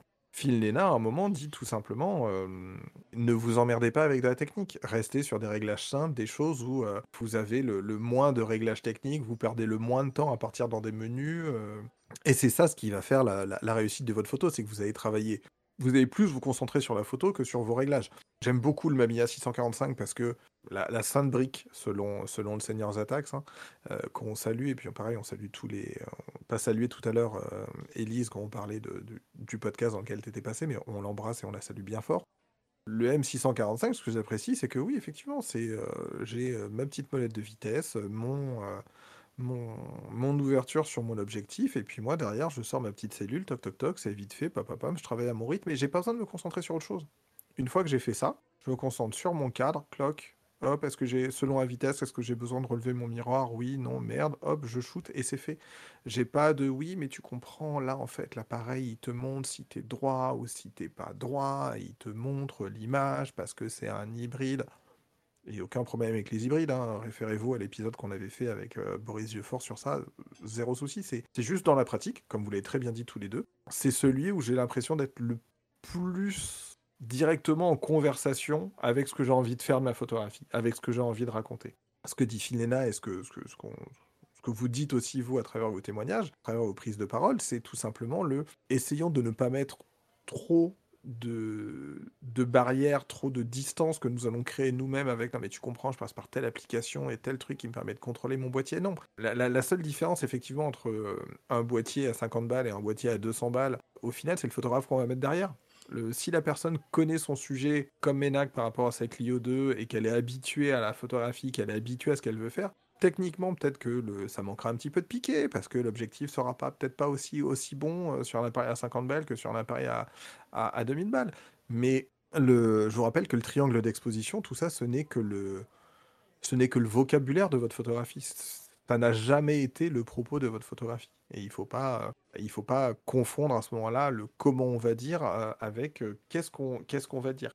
Sur ce trend dont tu parlais, on, j'ai pas pu y assister parce que j'étais, euh, j'étais en déplacement la semaine dernière. Il y a eu un petit moment, euh, la semaine dernière, il y avait une discussion sur Twitter qui a été transformée en podcast qui était sur la photographie et l'intelligence artificielle. Et je rebondis sur ça parce que Cook, il y a un instant, tu disais oui, mais les personnes, en, voyant cette vidéo, attention, je vais faire volontairement la faute, les personnes, elles croient que euh, tu appuies sur un bouton et bam, ça, fait les, ça fait les jolies photos. Et donc les gens, ils vont trop, les gens, ils vont trop, trop croiser ça. Oui, mais c'est ce vers quoi c'est ce vers quoi on se dirige aussi tout simplement des, euh, des boîtiers maintenant qui corrigent énormément de choses. Et après, ça a toujours été le cas. La photographie a toujours été un, un domaine d'expertise, un, un, champ euh, très prolifique sur l'évolution technique, sur la recherche. Dès le début, hein, dès, le début dès, le, début des premiers boîtiers, des premières solutions photographiques, il y a eu cette, cette course à l'échalote. Là, actuellement, on, a tendance, et je vais vite refermer sur ça, euh, on a tendance à dire ah oui, de l'intelligence artificielle. En fait, c'est juste du machine learning. Une intelligence artificielle, c'est quelque chose qui est capable de réfléchir par soi-même. ChatGPT, c'est du machine learning. Lumina, Luminar qui change le ciel, euh, c'est du machine learning. C'est juste, en fait, on, ne, on ne vient que nourrir des machines en leur disant si, euh, si j'ai fait euh, deux fois euh, ciseaux, la troisième fois je vais faire pierre. Et effectivement, la personne, enfin le, logiciel, chaque fois qu'il va faire voir quelqu'un qui fait deux fois ciseaux, il va se dire bah, derrière j'ai 95% que la personne fasse pierre. Donc je vais jouer, je vais jouer feuille. Voilà, tout simplement. C'est juste du machine learning. L'intelligence artificielle, c'est quelque chose de, très très différent. Donc malheureusement, quelque part, et c'est là moi qui suis en train de me perdre dans mes propres propos, on se dirige un petit peu vers euh, euh, ce qu'on veut pas que les gens croient, euh, à Cook, c'est que tu appuies sur un bouton et tout se fait. Ce qui m'amène, il faut donner de l'eau à mon moulin, à cette question un petit peu perfide qui est qu'est-ce que vous aimez photographier et comment vous le photographiez? Comment je le photographie? En plus, c'est marrant parce que tu vois, on discute et je viens de recevoir des scans. Vraiment, ça ne s'arrête jamais, quoi. C'est dur à dire parce que je suis en pleine recherche de, de ma position en tant que photographe et de, enfin, tu vois, tous ces trucs-là que je suis en train de, de, ressasser un petit peu depuis quelques, quelques semaines désormais. Moi, ce que j'aime le plus photographier, c'est vraiment les, les gens, les inconnus, majoritairement, et de façon spontanée. Comment je m'y prends euh, Il n'y a pas de recette miracle, je marche des heures seul avec ma musique. Et en fait, j'ai un œil partout, quoi. Mais ça, c'est depuis, même avant que je fasse de la photo, j'ai toujours été très observateur de mon environnement. Je pense que du coup, la Parfois trop dans le métro. Hein. Parfois trop dans le métro, effectivement. Non, mais je pense que ça, vu que, vu que c'est un truc qui m'a toujours obsédé, le fait d'être attentif à mon environnement, ben, en découle de façon très naturelle le fait que je fasse de la photo de rue, tu vois. Ouais, je ne saurais pas trop développer ce point-là, je t'avoue, puisque la réponse pour moi est assez courte au final. C'est vraiment. Euh Pareil, avant de redonner la, parole à, à Ménac, il n'y a pas de. Réponse absolue. Hein. Le, but du podcast a toujours été de d'échanger sur des, pratiques avec des, personnes dont, où j'aime le travail, où j'ai envie de, mettre en avant la pratique et, d'échanger là sur ce sujet-là. Il s'est avéré qu'on avait envie de, on a vachement accroché tous les trois cette vidéo-là et on a envie d'échanger dessus. Un, je ne m'attends pas à ce que on ait une vérité absolue. Et, deux, vous avez le droit à un moment de me répondre, bah là en fait, juste, juste, je sais pas, il y a, comme comme l'a très bien dit tout à l'heure, euh, vous l'avez dit, chacun a des moments différents, mais sous, des formes qui, se rassemblaient. Il n'y a pas de, il a pas de bonne ou de mauvaise photographie. la photographie, euh, c'est une manière de vouloir capturer quelque chose. Et, euh, on revient sur ce que disait Phil Lena. Oui, enfin, à un moment, presque même photographier un mur, euh, si c'est bien fait, si vous arrivez à mettre votre intention dedans, ça peut être, ça peut être une, une, bonne photo. Ménac, toi, qu'est-ce que tu photographies et comment tu le photographies? Alors moi, qu'est-ce que j'aime photographier? Pendant que vous répondiez, j'étais en train de, parcourir mon feed Instagram pour essayer de voir ce qui s'en démarque le plus. Euh, pendant longtemps, j'ai photographié des portraits. Puis j'ai fait une longue pause d'un an sur Instagram où j'ai plus rien posté. Et du coup, j'ai un peu euh, réalimenté ma, ma, photographie et mon œil. Moi, ce que j'aime photographier, c'est les. Euh, tu vois, là, je regarde par la fenêtre et je vois que euh, il y a une lumière qui est allumée dans un bâtiment. Du coup, ça fait. Euh, je sais qu'il y a un instant de vie. Je sais pas vraiment ce qui se passe à l'intérieur, mais c'est ça qui me, qui me, qui me passionne. J'aime quand je regarde une photo, pouvoir, comme si j'y étais, pour respirer ce qui se passe, ou entendre le bruit.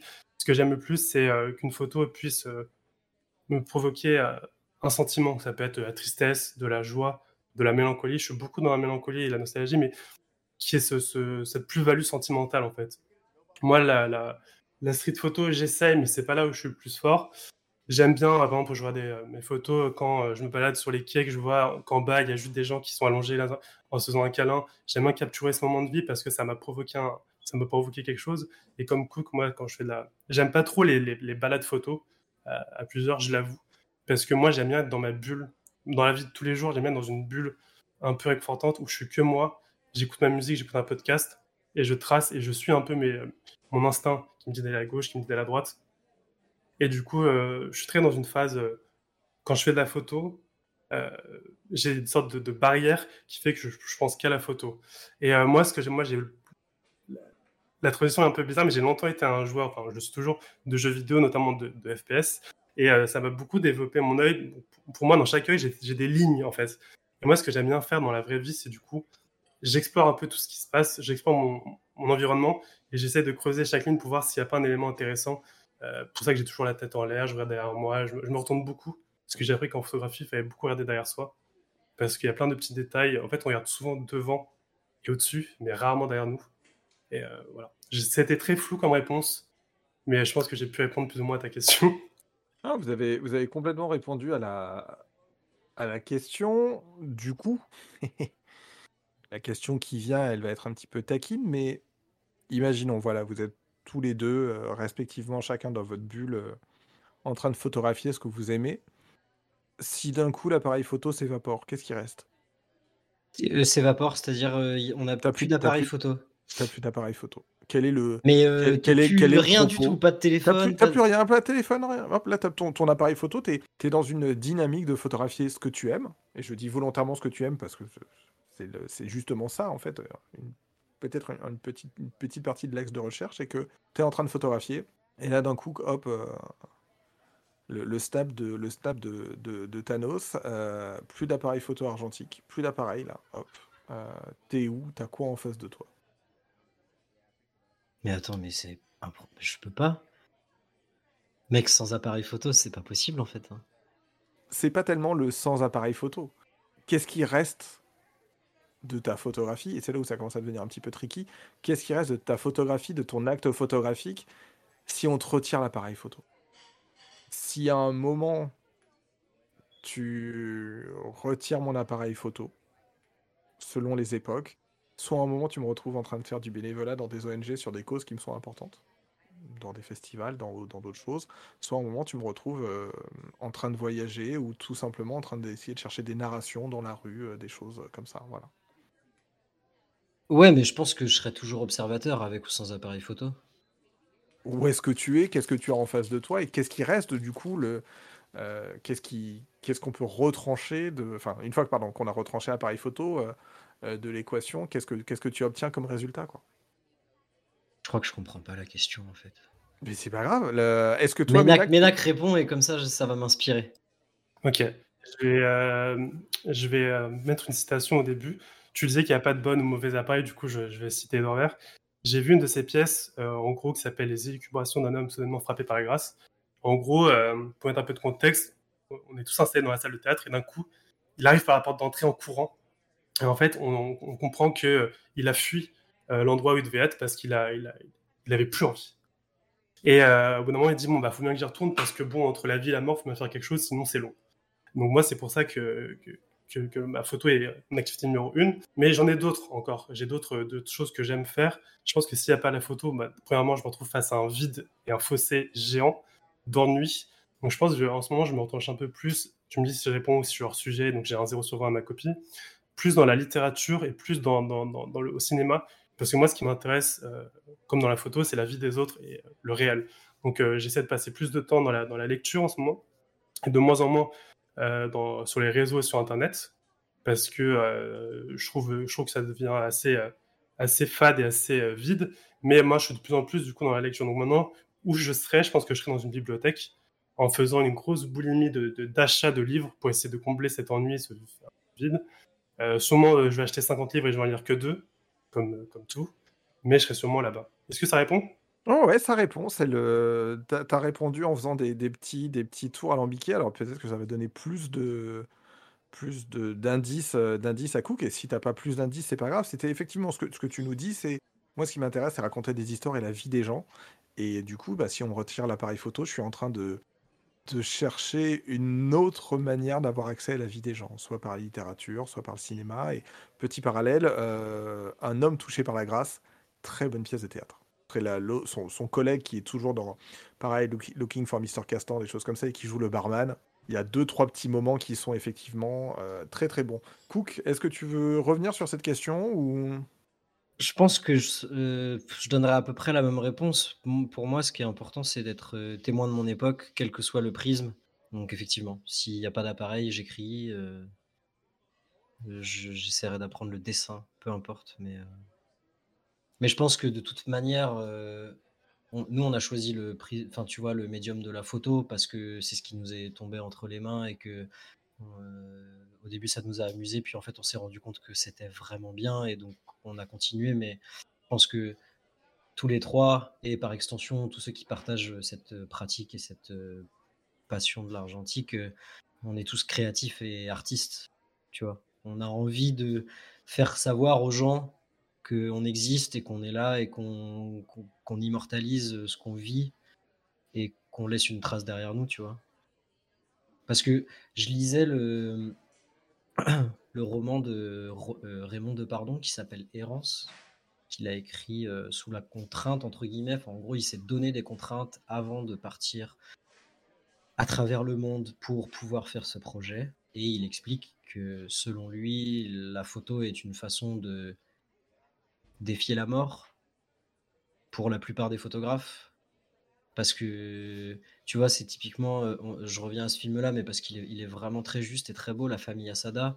C'est aussi pour ça que, tu vois, lors de, de, de, cataclysmes ou de, de tempêtes ou d'événements dévastateurs, et ben en fait, les photos, elles restent, quoi qu'il arrive, et l'art en général restera. Donc je pense qu'on a tous cette sensibilité au fond de nous et qu'on a tous eu à un moment ce déclic. Ça s'est fait via la photo pour nous, mais ça aurait pu être n'importe quoi d'autre. Donc, euh. Je vais juste rebondir après euh, pour clore. Euh, moi personnellement, moi, ma vie entre guillemets n'importe, enfin importe peu. Donc je, vais, je vais développer. moi, j'aime bien quand je prends un café avec quelqu'un, écouter ce que la personne dit et rebondir. Parce que moi, j'estime que ce que je, je, vais sortir, ce que je vais dire, n'a peu d'importance. Enfin, moi, je m'en fous en fait il y a un artiste, manger c'était du rap, faire plaisir à Zatax.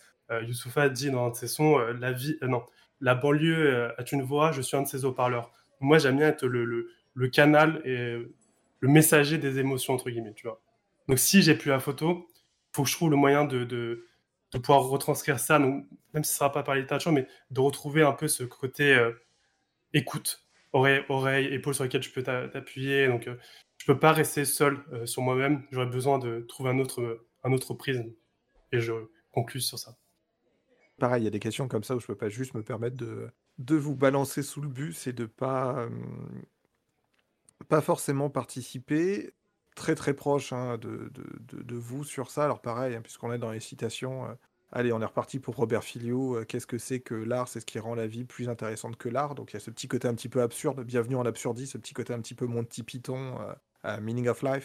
Euh, je suis intéressé par la liminalité des choses. La liminalité, des choses, pour le, les personnes qui n'ont pas forcément ce, mot-là, le, fait de passer une porte, le chambranle d'une porte, c'est liminal. C'est-à-dire le, moment où on est entre deux statuts. Quand vous passez sous le chambranle d'une porte, vous êtes ni tout à fait dans la cuisine, ni tout à fait dans le couloir. Vous avez un moment, il y, a, un moment où vous êtes euh, et dans la cuisine et dans le couloir.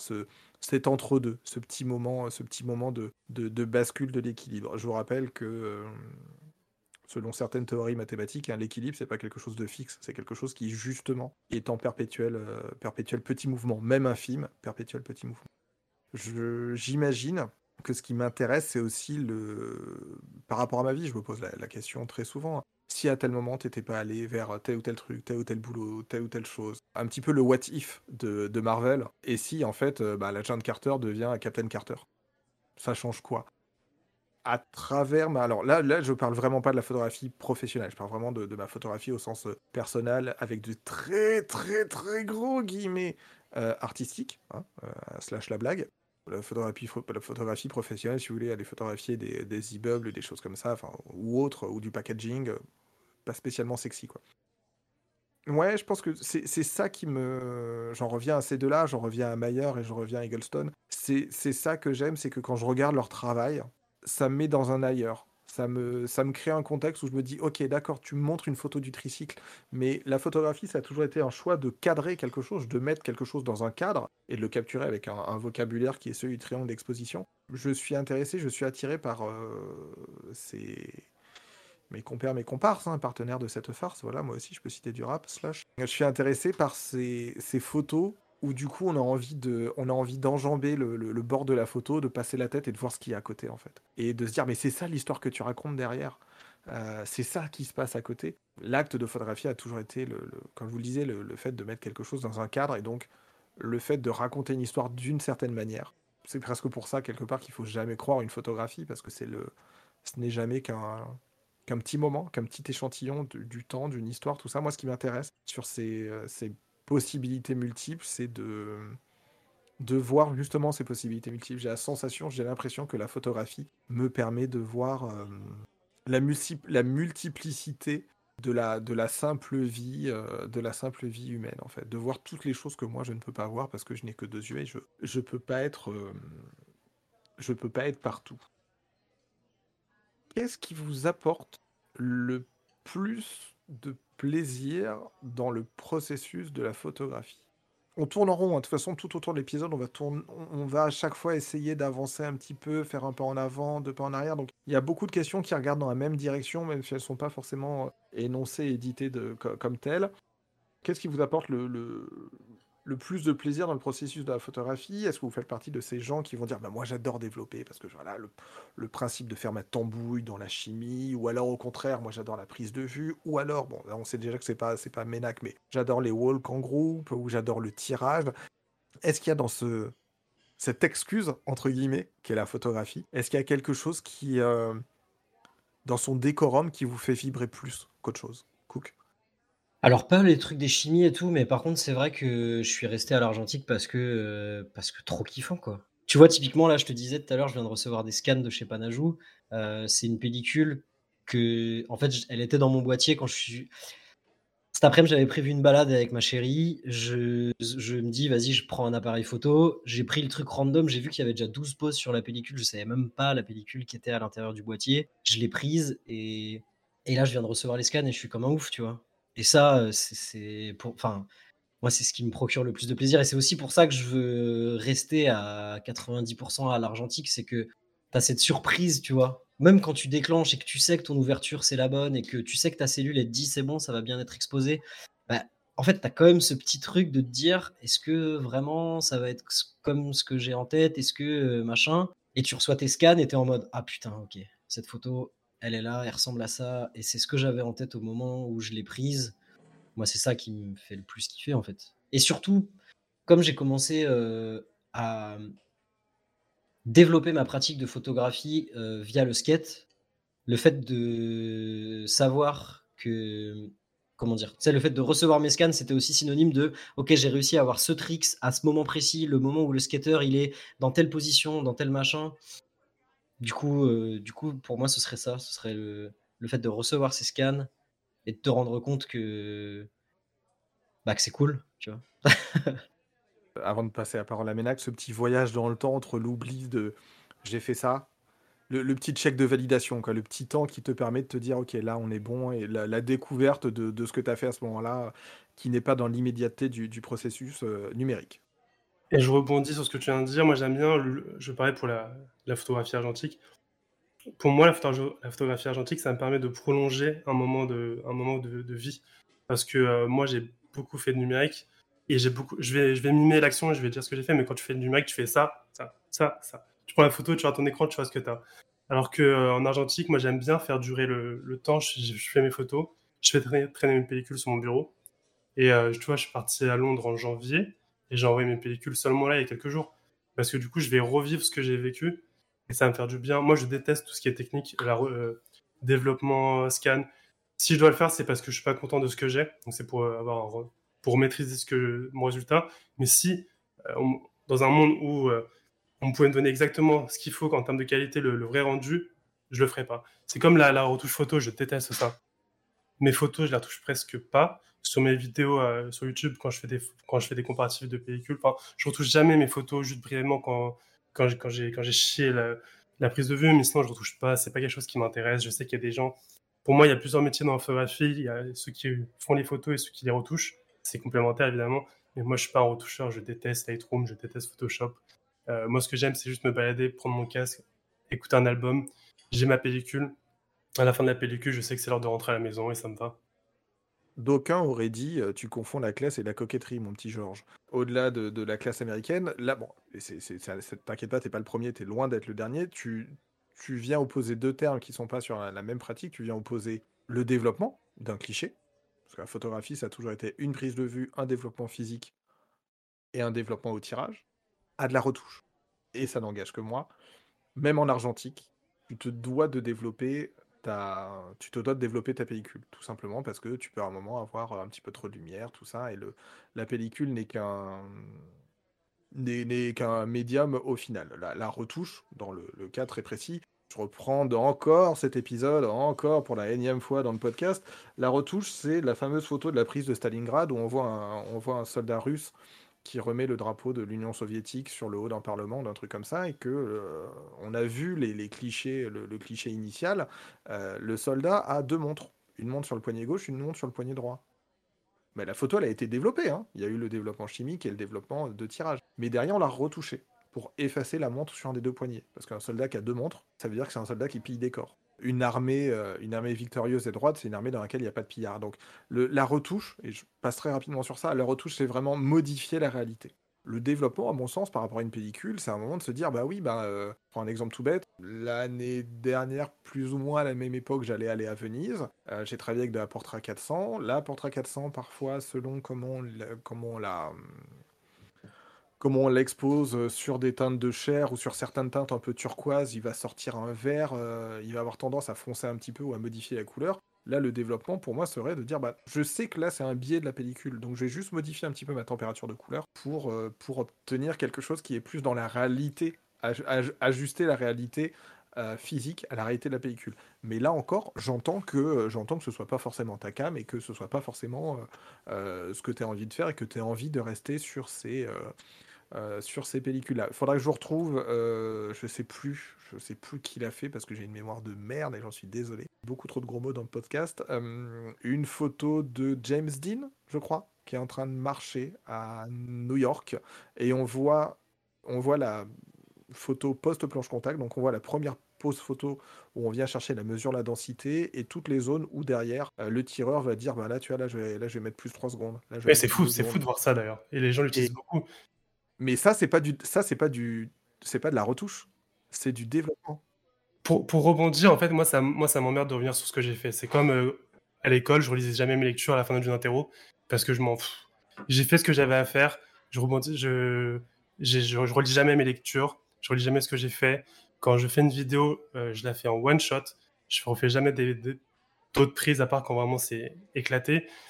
Et je sais qu'il y a des photos où je pourrais retravailler, mais vraiment, c'est pas quelque chose qui, on va, passer sur l'aspect technique où il faudrait retoucher. Mais moi, je suis pas un technicien, même si euh, ça prend pas longtemps sur Lightroom. Dans modifier ta colo, euh, tu es un peu trop chaud, donc tu vas passer froid. Ça m'intéresse pas. Moi, ce qui m'intéresse, je fais la photo, j'ai ce scan, très bien. À part si vraiment euh, j'ai un preset d'un labo où c'est trop vert, trop orange, trop rouge.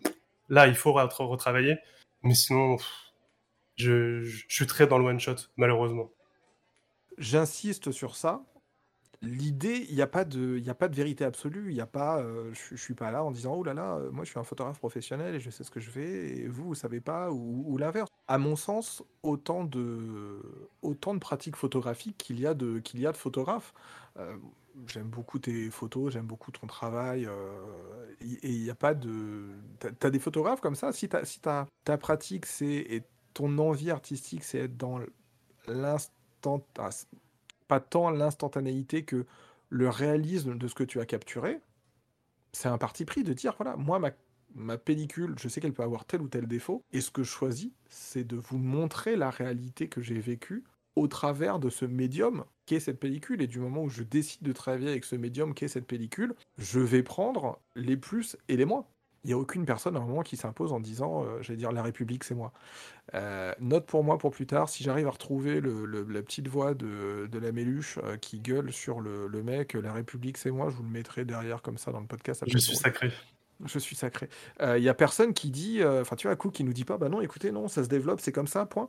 Sinon, à ce moment-là, on fait pas, on fait pas de développement croisé. Hein. Il y a tout un tas de trucs où l'expérimentation, on s'assoit dessus, on dit, bah non. Cook, est-ce que tu veux rebondir sur, sur la chose ou on... Bah, je pense que votre point de vue est intéressant et vous avez quand même euh, ratissé assez large. Donc, euh, moi, c'est juste que, en plus, je suis pas vraiment intervenu parce que je suis vraiment l'inverse exact de Ménac. Enfin, maintenant. Avant, j'étais dans le truc de l'argentique, c'est sacré, on n'y touche pas, blablabla.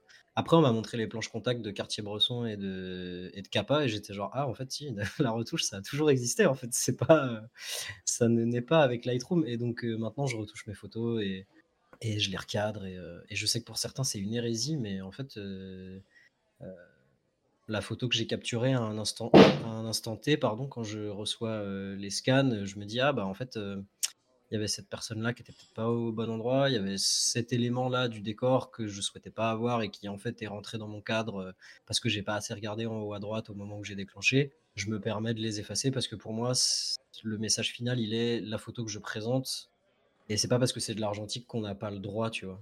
Parce qu'en fait, les tireurs et les agrandisseurs et, et les grands photographes ont toujours, euh, ont toujours fait comme ça, quoi. Ménac, je t'en prie. Ouais, euh, petit disclaimer euh, par rapport à ce que je dis, c'est pas parce que euh, je suis contre, etc. Et je, je sais, enfin, dès que tu scannes, c'est une interprétation. Selon le scan, ça va être différent. Donc, peu importe, moi, c'est juste parce que j'ai la flemme. C'est juste un parti pris. Et je sais que, euh, enfin, pas parce que j'ai pas envie, parce que c'est sacré de ça, c'est parce que j'ai la flemme. Voilà, je trouve au final, je vais conclure sur ça. Est-ce qu'il vous arrive d'avoir parfois la sensation de faire de la photographie pour faire de la photographie, pour alimenter le décorum? Cook? Le décorum, c'est les réseaux sociaux? On peut mettre les réseaux sociaux dans le décorum. Ça, ça dépend de. Est-ce que tu considères que euh, par rapport à ta photographie, le fait de la. Euh, on, va, alors on va ouvrir une porte. hein, si on fait de la photo à un moment, c'est quand même idéalement pour la partager. euh, ou même ne serait-ce que pour l'afficher, la développer, ne serait-ce que pour soi. Donc si on fait une photo à un moment, c'est pour la, voir quelque part. Euh, si tu considères que dans la lignée de si on fait une photo, c'est pour la voir quelque part, les réseaux sociaux peuvent rentrer dans ce décorum, let's go loulou. Bah, parce que essentiellement, bon, même s'il y a eu la publication dans Spectre, j'ai pas encore publié mon travail autre part que sur les réseaux, donc forcément pour moi c'est ce truc-là qui est majoritaire. Et effectivement, il y a eu un- une petite période où j'ai eu ce sentiment de euh, bon bah faut que je poste tous les jours sur les réseaux, machin, et donc euh, je shootais énormément, énormément pour euh, ne pas manquer de contenu potentiellement. Et c'est cool, hein, parce qu'aujourd'hui, euh, tu vois, ça fait ça fait aller euh, deux ans que je fais, comme je disais, deux ans et demi que je fais de la photo argentique et euh, de façon très sérieuse, ça va faire un an et j'ai déjà euh, 4300 photos, je crois, ce qui est pas mal, en tout cas en argentique. Et il y a eu un moment, ouais, où, vraiment je sentais que c'était, enfin, comment dire, en fait, ça devenait un réflexe et, j'appréciais toujours mes sorties photos, mais il y a des trucs où, j'étais en mode, bon, vas-y, je déclenche celle-ci parce que, ah, la scène est amusante, mais je savais au fond de moi que, tu vois, que c'était pareil si j'avais pas pris la photo. Mais j'en suis vraiment vite sorti parce que c'est pas quelque chose de très sain à entretenir en fait, je trouve. Moi, je veux que la photo reste un plaisir avant tout et qu'elle reste quelque chose qui fait que je me sente bien et que ça puisse être mon refuge quand tu vois des fois ça va pas forcément bien, bah hop, je prends mon appareil photo, je mets de la musique, je sors me balader, je prends des photos et à ce moment-là, je redécouvre vraiment le, plaisir des premiers clichés, tu vois. Donc je me suis très vite stoppé dans ce truc de faut que je fasse des photos pour faire des photos pour le décorum, tu vois. Genre, parce qu'au final, la, seule- la seule personne que j'ai envie de faire kiffer, c'est moi, tu vois. Je l'ai beaucoup fait en portrait quand je faisais du numérique. Parce qu'il fallait. euh, En fait, je le faisais parce que j'étais soumis à l'algo- à l'algorithme. Parce qu'il fallait répondre à l'algorithme, puis il fallait faire de la photo, il fallait publié. En soi, le retour des gens, je m'en fous. C'était parce que du coup, pour être visible, parce qu'à un moment, je me suis dit, bah tiens, je vais être photographe professionnel et je vais, je en vivre, donc il faut euh, se soumettre à ça. Depuis, euh, je pense, quelques mois, j'ai fait une grosse pause, j'ai pris du recul. En fait, c'est comme quand tu manges ton plat préféré, si tu le manges tous les jours, ça perd un peu de l'indice de valeur. Enfin, tu es satisfait, mais tu t'en lasses. Et moi, ce que j'aime aujourd'hui, il y a plein de choses que j'ai fait que je montre pas. J'ai sorti mon premier livre photo, il est chez moi. Euh, je ne vais pas le vendre, je vais pas le montrer. Si les gens passent à la maison, ils, vont le voir, ils vont feuilleter. Mais ce qui m'intéresse aujourd'hui le plus, c'est euh, de, euh, comme tu disais, la vie, c'est un équi... la- l'équilibre, c'est pas, enfin, c'est pas linéaire, c'est des plus et des moins. Aujourd'hui, j'ai envie de faire matcher mon envie de photo avec la pratique de la photo. Il y a des moments où j'ai pas envie de faire de photos, donc j'en fais pas. Et c'est en plus ces moments-là où euh, regarder les photos, ça m'intéresse peu, ceux des gens, parce que du coup, je suis pas dans cette phase où j'ai envie de consommer et de produire de la photographie. Donc pendant longtemps, au début, ça l'a été parce que j'étais soumis encore une fois à l'algorithme.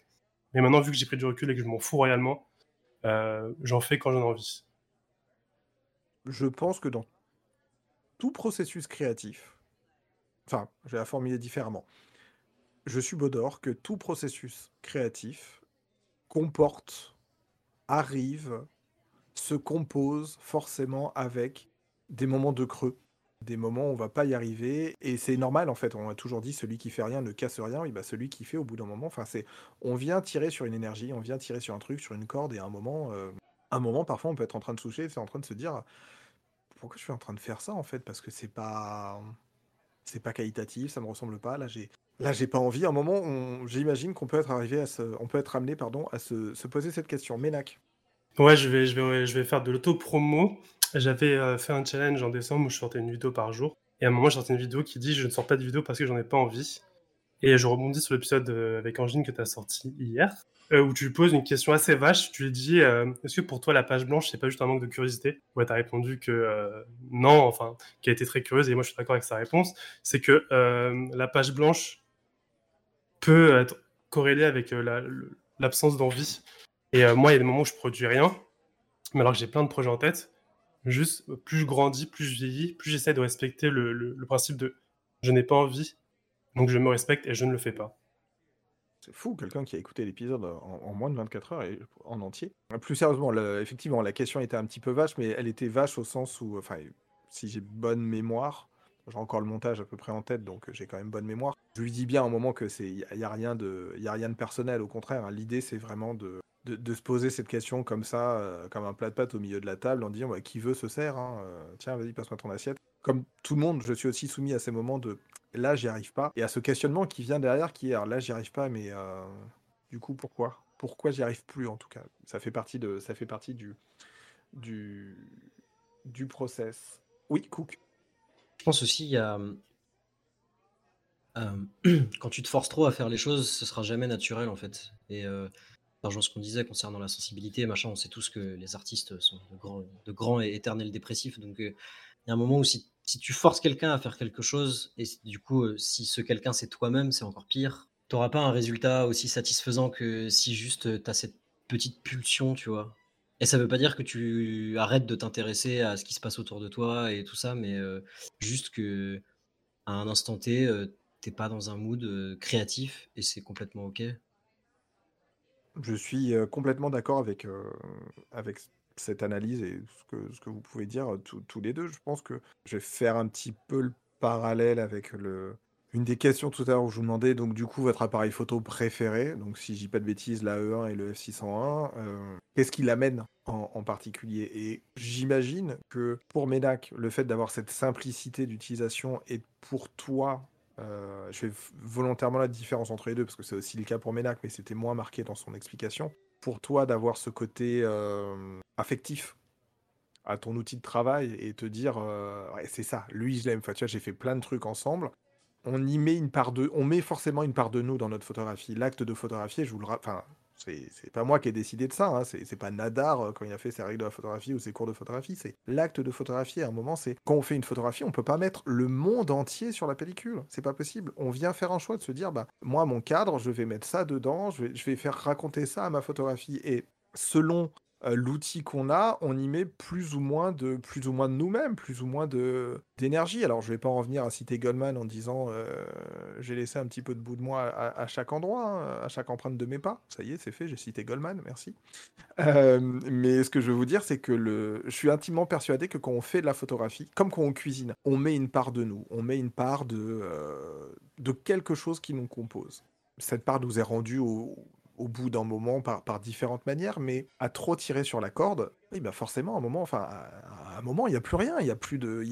Il y a, plus de carburant, quoi. Et, c'est normal d'arriver dans ces moments-là, de se dire, euh, euh, un petit peu compliqué. Donc, pareil, je refais le, le parallèle avec l'épisode précédent, euh, une question bah, qui vient d'ailleurs après. Bah, d'ailleurs, je vais vous la poser tout de suite. Comment est-ce que vous contournez l'ennui en photographie?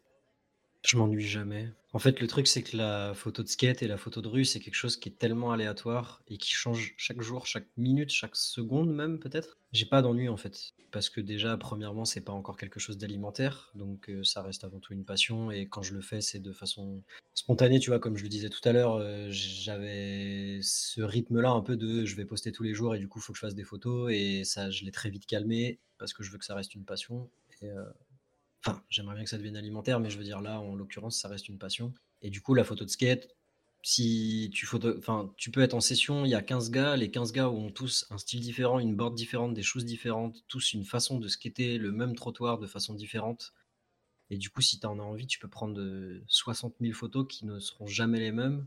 Et c'est un peu pareil avec la photo de rue, quoi. Tu vas jamais croiser deux personnes identiques à l'endroit, à part si c'est des frères jumeaux, tu vois. Mais ce que je veux dire, c'est que. Ou que tu es dans la matrice. Mais ce que je veux dire, c'est que par ma pratique, et je pense que j'ai de la chance, enfin, c'est moi qui me suis créé cette chance, mais par rapport à des photographes packshot ou des photographes de portrait où en fait les règles sont tacites, tu vois. C'est-à-dire que quelqu'un qui fait du portrait euh, à 100%, bah, même s'il peut euh, essayer un petit peu de dévier de certains codes établis et de certaines règles, bah, en fait, tu T'as pas 36 000 façons de photographier un modèle et même si tes modèles se ressemblent pas, tu reproduis un petit peu toujours les mêmes euh, ambiances, les mêmes, coucher de soleil, l'océan, une femme un peu dénudée, enfin on connaît, tu vois, on les voit tous passer, mais alors que dans la photo de rue, bah, en fait, euh, la personne, quand elle va traverser le passage piéton et que toi, tu au milieu avec ton appareil et que tu te fais klaxonner par les bagnoles et que, et que c'est cette, cette personne-là que tu veux à ce moment précis sur tel angle de truc et tout,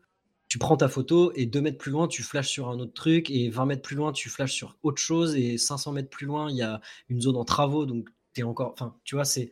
Un renouvellement. Euh, continue parce que euh, en fait on photographie euh, ce qui se passe devant nos yeux donc ce qui se passe devant nos yeux n'est jamais figé et, arrêté et toujours aléatoire et surprenant et, changeant ta question c'est comment éviter comment contourner l'ennui? Moi je pense qu'il faut pas l'éviter faut pas la contourner faut la comprendre quand tu t'ennuies ça peut tout est lié dans ta pratique ça peut être lié par rapport à, ton outil, à tes moyens de production, à tes sentiments, à ta vie hein, perso. Quand tu es en ennui, je pense que ça peut être lié à un burn-out entre guillemets créatif. C'est qu'il y a une branche qui bloque. Qu'est-ce qui bloque? C'est comme si tu étais une éponge et que tu étais trop rempli d'eau et du coup, plus rien pouvait rentrer en toi et au bout d'un moment, bah, tu, bloques et il faut, faut s'essorer un peu, il faut prendre un peu d'air. Et euh, comment je peux faire pour contourner mon, ennui? C'est déjà comprendre ce qui va pas. Est-ce que c'est euh, l'outil? Est-ce que c'est parce que euh, est-ce que je ferais pas du moyen format pour essayer de découvrir de nouvelles pratiques? Est-ce que je changerais pas d'objectif? Est-ce que, en ce moment, moi, je sais que je suis ennuyé de mon environnement parce que Paris, je, ai ma claque. Et je sais que je suis jamais ennuyé quand je retourne à Marseille parce que c'est une ville encore. C'est comme si c'était un jeu vidéo, il y avait une map. À Paris, j'avais fait 90%, même si la, la photo de rue, encore une fois, c'est, à l'infini, tu peux toujours exploiter quelque chose. Mais pour moi, je connaissais Paris, je, je connais très bien un peu euh, euh, ce qu'il faut, photographier. Euh, sur tel arrondissement, tu auras ça, tel arrondissement, tu auras ça. Alors que pour moi, Marseille, je ne l'ai pas encore exploré, même si j'ai vécu là-bas.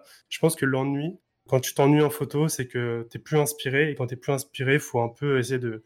C'est comme la, page blanche. Ça peut... Soit c'est l'envie, du coup, bah, respecte ton envie. Soit c'est que du coup, tu n'es plus inspiré parce que euh, ce que tu ne regardes ne t'intéresse plus. Et dans ce cas-là, il faut que tu ailles voir ailleurs. Par la photographie, par la pellicule, par l'objectif, par ta manière de photographier aussi, ce que tu veux photographier bah, en photographie, tu peux faire plein de trucs.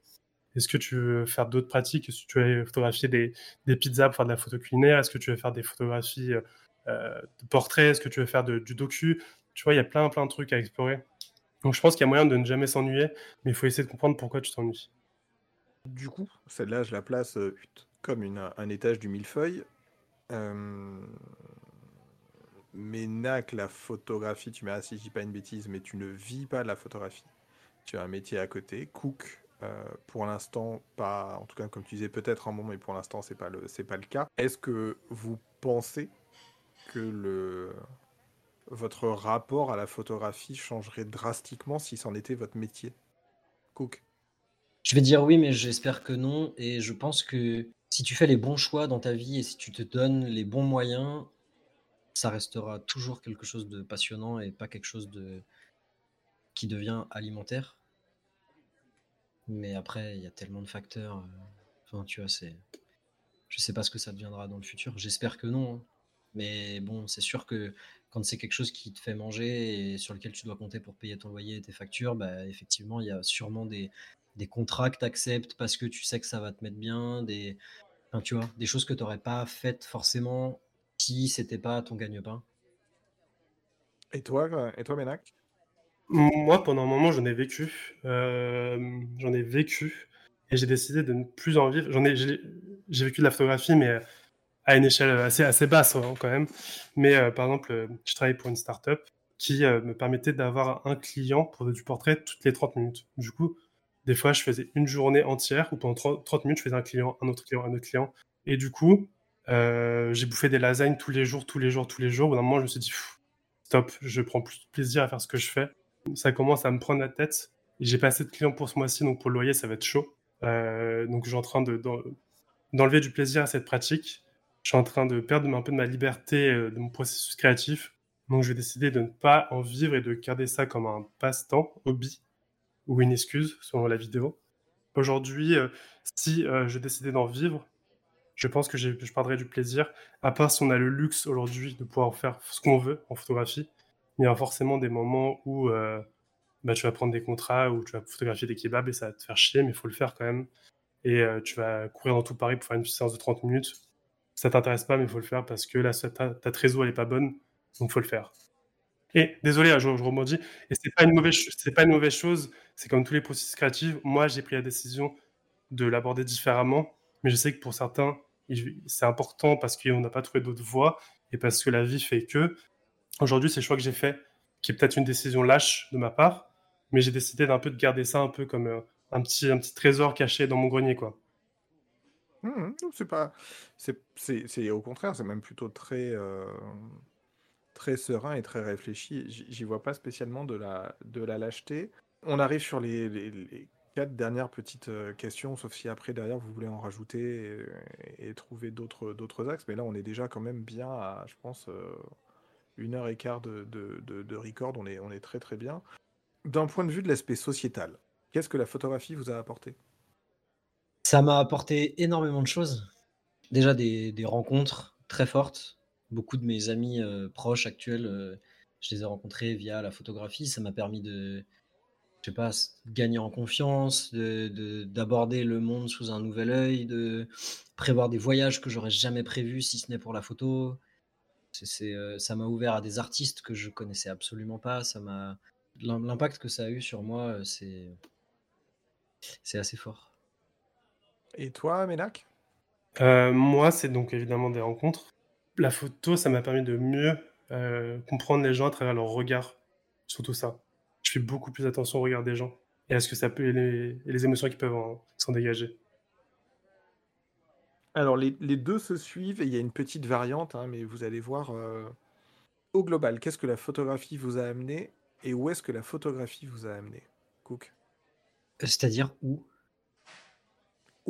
Tu peux me. Tu, tu as le droit de me. Je vois Ménac qui sourit. Euh, tu as le droit de me dire je me suis retrouvé un jour euh, au fin fond d'une ZAD euh, à Melun Sud le soir, un moment à faire une photo et j'ai compris que je me suis retrouvé là à photographier ça, à être dans cette situation-là à cause de la photographie. Ça peut être autant un ou sémantique qu'un ou géographique. On peut partir dans du géoguesseur sans aucun problème. bah déjà, elle m'a amené à être ici avec vous trois, enfin vous deux, pardon. Il y a le bot, ça fait trois, t'as le droit, ça, ça marche. Ça m'a amené à être là avec vous deux ce soir, donc, euh, donc déjà ça, euh, tu vois, le chemin parcouru, il est ouf. Ça m'a amené, euh, ça m'a amené à prendre mon vélo et, et, faire 40 minutes de route parce que je voulais voir un château abandonné et faire des photos dedans. tu vois, c'est genre, même tu vois, quand je vivais à Paris l'année dernière, si je n'avais pas eu cette pratique photographique-là, j'aurais pas fait 70% des balades que j'ai faites, tu vois.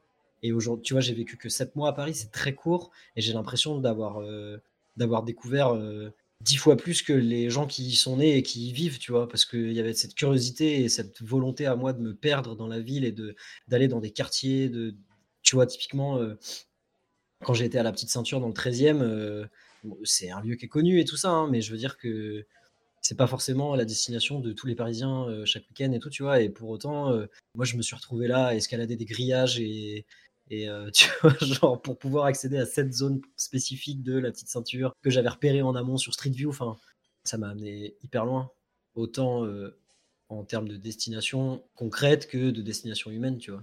De rencontrer Zatax, de, de vous rencontrer vous, de, tu vois, quand j'ai rencontré Élise, euh, c'était via euh, mon petit frère qui habitait à Lyon. Et puis en fait, on s'est rendu compte que Élise et moi, on faisait de la photo argentique tous les deux. Et puis un mois et demi plus tard, j'enregistre un podcast chez elle et, on parle photo. Enfin, tu vois, c'est j'ai pu bosser chez Nation Photo, j'ai pu. Euh, C'est un truc, c'est un, ouais, c'est un truc que j'aurais pas soupçonné, mais qui m'a fait vivre tout ça et c'est trop bien. Et toi, Ménac? Qu'est-ce que ça m'a apporté? Euh, Premièrement, une sérénité, une passion. Et ça m'a un peu apporté une sorte de, pas de raison de vivre, mais je, sais ce qui me, ce qui me fait plaisir dans la vie, je sais ce qui m'apporte de la joie. Euh, donc c'est très fort pour moi. Et où ça m'a emmené, bah, ça m'a donné aussi le goût de voyager, parce qu'avant je, voyageais peu. Et depuis que j'ai découvert la photographie, j'ai beaucoup voyagé. Et c'est ce qui m'a donné envie du coup d'aller en Lituanie, en Estonie et dans ces pays-là pour un peu voir le quotidien et, l'architecture de ces pays.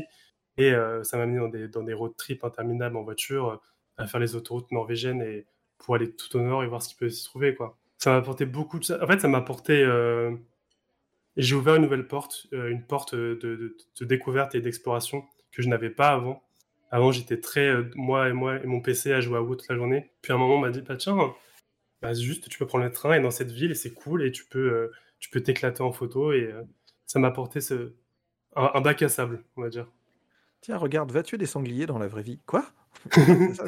C'est- pas du tout, c'est pas du tout l'idée, mais non, complètement. Non, mais on me disait, euh, alors voyager, moi des fois je disais pourquoi faire en fait, moi je suis bien avec mon ordi, je suis...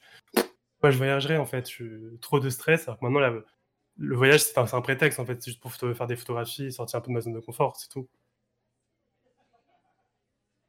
Au final, au final, après tout ça, toutes mes, mes élucubrations et mes, mes, mes questions euh, rhétoriques, pas rhétoriques, mes trucs un petit peu farfelus à essayer de, de faire des nœuds dans, dans nos cerveaux, c'est quoi pour vous la photographie? Cook C'est quoi pour toi la photographie? Tu veux qu'on se laisse là-dessus? Ah non, non, non, il en reste, il en reste, euh, il en reste encore une autre après, t'inquiète. Parce que cette question-là, c'est un peu l'œuf ou la poule, quoi. C'est quoi la photographie? C'est tellement vaste. Ben ouais, mais c'est pour ça que je te la Euh. pose. Tu as 4 heures? Non, non, non. En vrai, euh, je te répondrai via la pratique que j'ai le plus. Et pour moi, la photographie, c'est témoigner avant tout. Je sais que ça m'a beaucoup marqué quand j'étais gamin. J'ai maté le avec mon père, j'ai maté le film qui s'appelle War Photographer, qui est genre, euh, si vous l'avez jamais vu euh, et si vous aimez vous prendre des énormes branlées euh, au ciné, matez ce film parce que, enfin au ciné ou chez vous, mais de manière cinématographique, je parle. C'est un documentaire sur un photographe de guerre. euh, alors je sais plus exactement la destination dans laquelle il va parce que j'étais trop jeune, mais c'est assez ouf. La pochette du film, c'est genre le photographe qui est euh, à moitié couché sur la route et il y a un gamin avec une calache et un autre mec en face de lui. Enfin, et lui, il est entre ces deux trucs-là. Bref. Et je trouve ça hyper important en fait. Et ce que la photographie a réussi à faire, c'est d'immortaliser tellement de choses. Euh, et pour moi, euh, c'est un moyen de connecter les gens, de montrer aux gens que ces choses-là existent, que ces cultures-là existent, que ces modes de vie-là existent, que en fait tu peux tout faire avec la photo. C'est ça qui est formidable, je trouve, tu vois.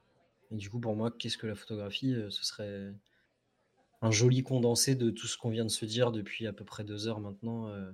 Je pense que c'est ça en fait. Qu'est-ce que la photographie C'est euh, ouais, j'ai pas vraiment de, de fin, mais, euh, mais je laisse Ménac m'embrayer le pas. Bouge pas, juste avant que, que Ménac embraye, je donne les infos tout de suite et puis je remettrai euh, euh, le, descriptif dans le billet. Euh, donc, War Photographer, c'est sorti le 25 novembre 2002 en salle. C'est un film d'une heure 36, c'est un documentaire de Christian Fry. Et je vous donne le synopsis très rapidement. Depuis 20 ans, le photographe de guerre James Natchway parcourt les contrées du monde traversées par des conflits, des crises, des guerres. Le réalisateur Christian Fry l'a suivi durant deux ans sur le terrain. D'abord membre de l'agence Magnum, effectivement, c'est pas n'importe qui. D'abord membre de l'agence Magnum de 86 à 2001, puis cofondateur de l'agence 7, euh, écrit en chef romain. Euh, est au Kosovo quand les villes sont détruites, en Indonésie quand les familles de mendiants se réfugient entre les rails de chemin de fer, ou encore en Palestine au plus fort des conflits. James Jem Natchwe, pardon, et j'espère que je prononce correctement son nom, sinon je m'en excuse. Et là où le monde, ouvrez les guillemets, s'effondre. Donc effectivement, ça peut être quelque chose de, très intéressant. Je tiens à placer un, un trigger warning et je suis navré de t'avoir coupé la parole. Euh, ce film est incroyable, mais sachez qu'il y a une scène euh, très marquante dans laquelle il se retrouve dans un charnier. C'est très graphique. Il n'y a pas de censure, quoi. C'est, Ouais, euh, c'est peut-être le, Kosovo, effectivement. C'est peut-être. Mais c'est. et c'est la, c'est la réalité du, du terrain et c'est, voilà, je pense que que c'est euh, comment dire, ça fait partie du récit qui vous est proposé dans ce documentaire-là et, et voilà. Mais je tiens à prévenir, il y a peut-être des personnes qui auraient aimé regarder ce film-là et qui en fait sont peut-être un peu sensibles ou, ou qui ne souhaitent pas voir ce genre de choses. Il y a une scène euh, très graphique et assez violente mentalement. Donc, Ok. euh, Bah, c'est c'est- c'est non, au contraire, c'est très gentil à toi de, de nous informer de la chose. Ménac, mon bon Ménac, le roi Ménac, dites-moi tout, cher monsieur. Pour toi, c'est quoi la photographie? La photographie, c'est un outil de- d'expression, de, communication qui permet aux gens de s'exprimer et de, de, de faire voyager aussi les autres personnes qui visualisent la photo. Et surtout, c'est un, c'est pas un hobby, c'est une excuse pour, euh, pour, euh, pour comprendre un peu ce, que, ce qui est important pour nous et pour comprendre un peu à, pour comprendre à se connaître en fait. Ouais, C'est bien parce qu'il vient de juste de me chier ma dernière question, c'est gentil. Hein Les garçons, et si vous en avez derrière, après on passe sur un truc peut-être un petit peu plus libre, au-delà de la, de la, de la quinzaine de questions que j'avais. Au final, la photographie vous sert d'excuse pourquoi Waouh, j'ai envie de répondre de façon très sincère et, Mais et, let's go. euh, et, euh, la photo, elle me sert, d'excuse à, à- à traiter beaucoup de problèmes que j'ai, que j'ai eu, que j'ai vécu.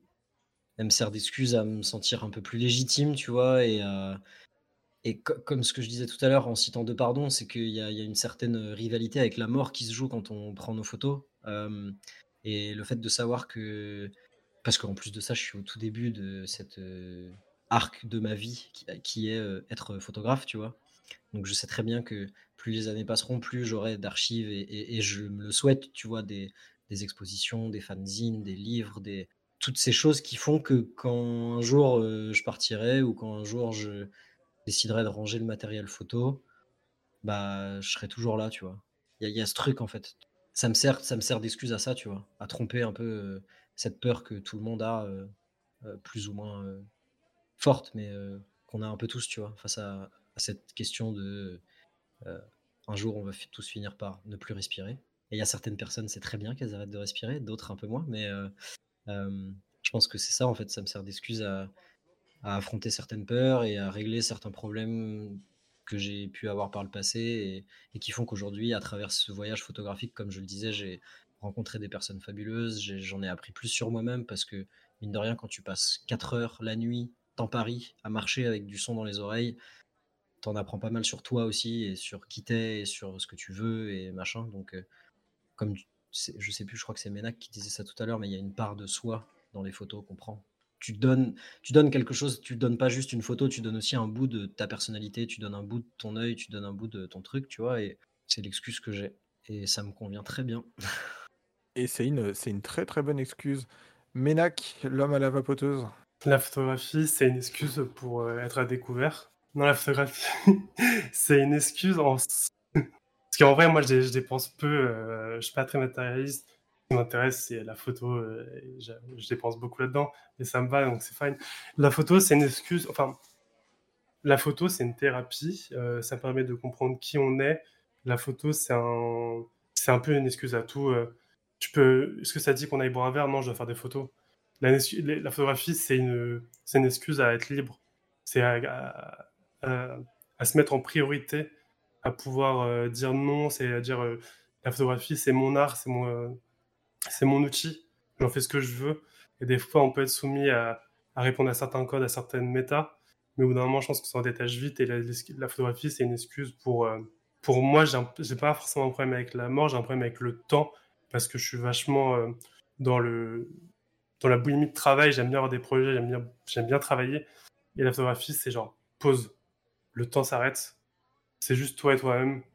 Et euh, je peux passer des heures à photographier, je passer des heures à regarder mes photos. Hier, je passais, euh, je pense, une heure et demie à regarder mes photos de vacances. Et du coup, ma tête était libre, enfin vide. Et ça m'a fait du bien, en fait. Je pense que la photo, c'est un buzzer. Tu fais genre stop, là, ça va pas. On arrête tout. Et c'est juste toi et toi-même. C'est ton, c'est ton espace de respiration, c'est ça? C'est ça, c'est euh, c'est ma bulle, c'est là, c'est ma safe place, c'est là je me sens bien. C'est ce qui me permet aussi de rencontrer des gens, mais essentiellement mes égoïstes, la photographie, c'est surtout pour moi. Et euh, ça me permet de me retrouver seul, seul face à moi-même. Je pense qu'après de deux réponses aussi sincères, je suis, euh, je ne peux que moi aussi répondre à la question. Je peux pas juste dire, ah bah écoutez, merci beaucoup, c'était gentil, c'était la fin de l'épisode, boum, la musique.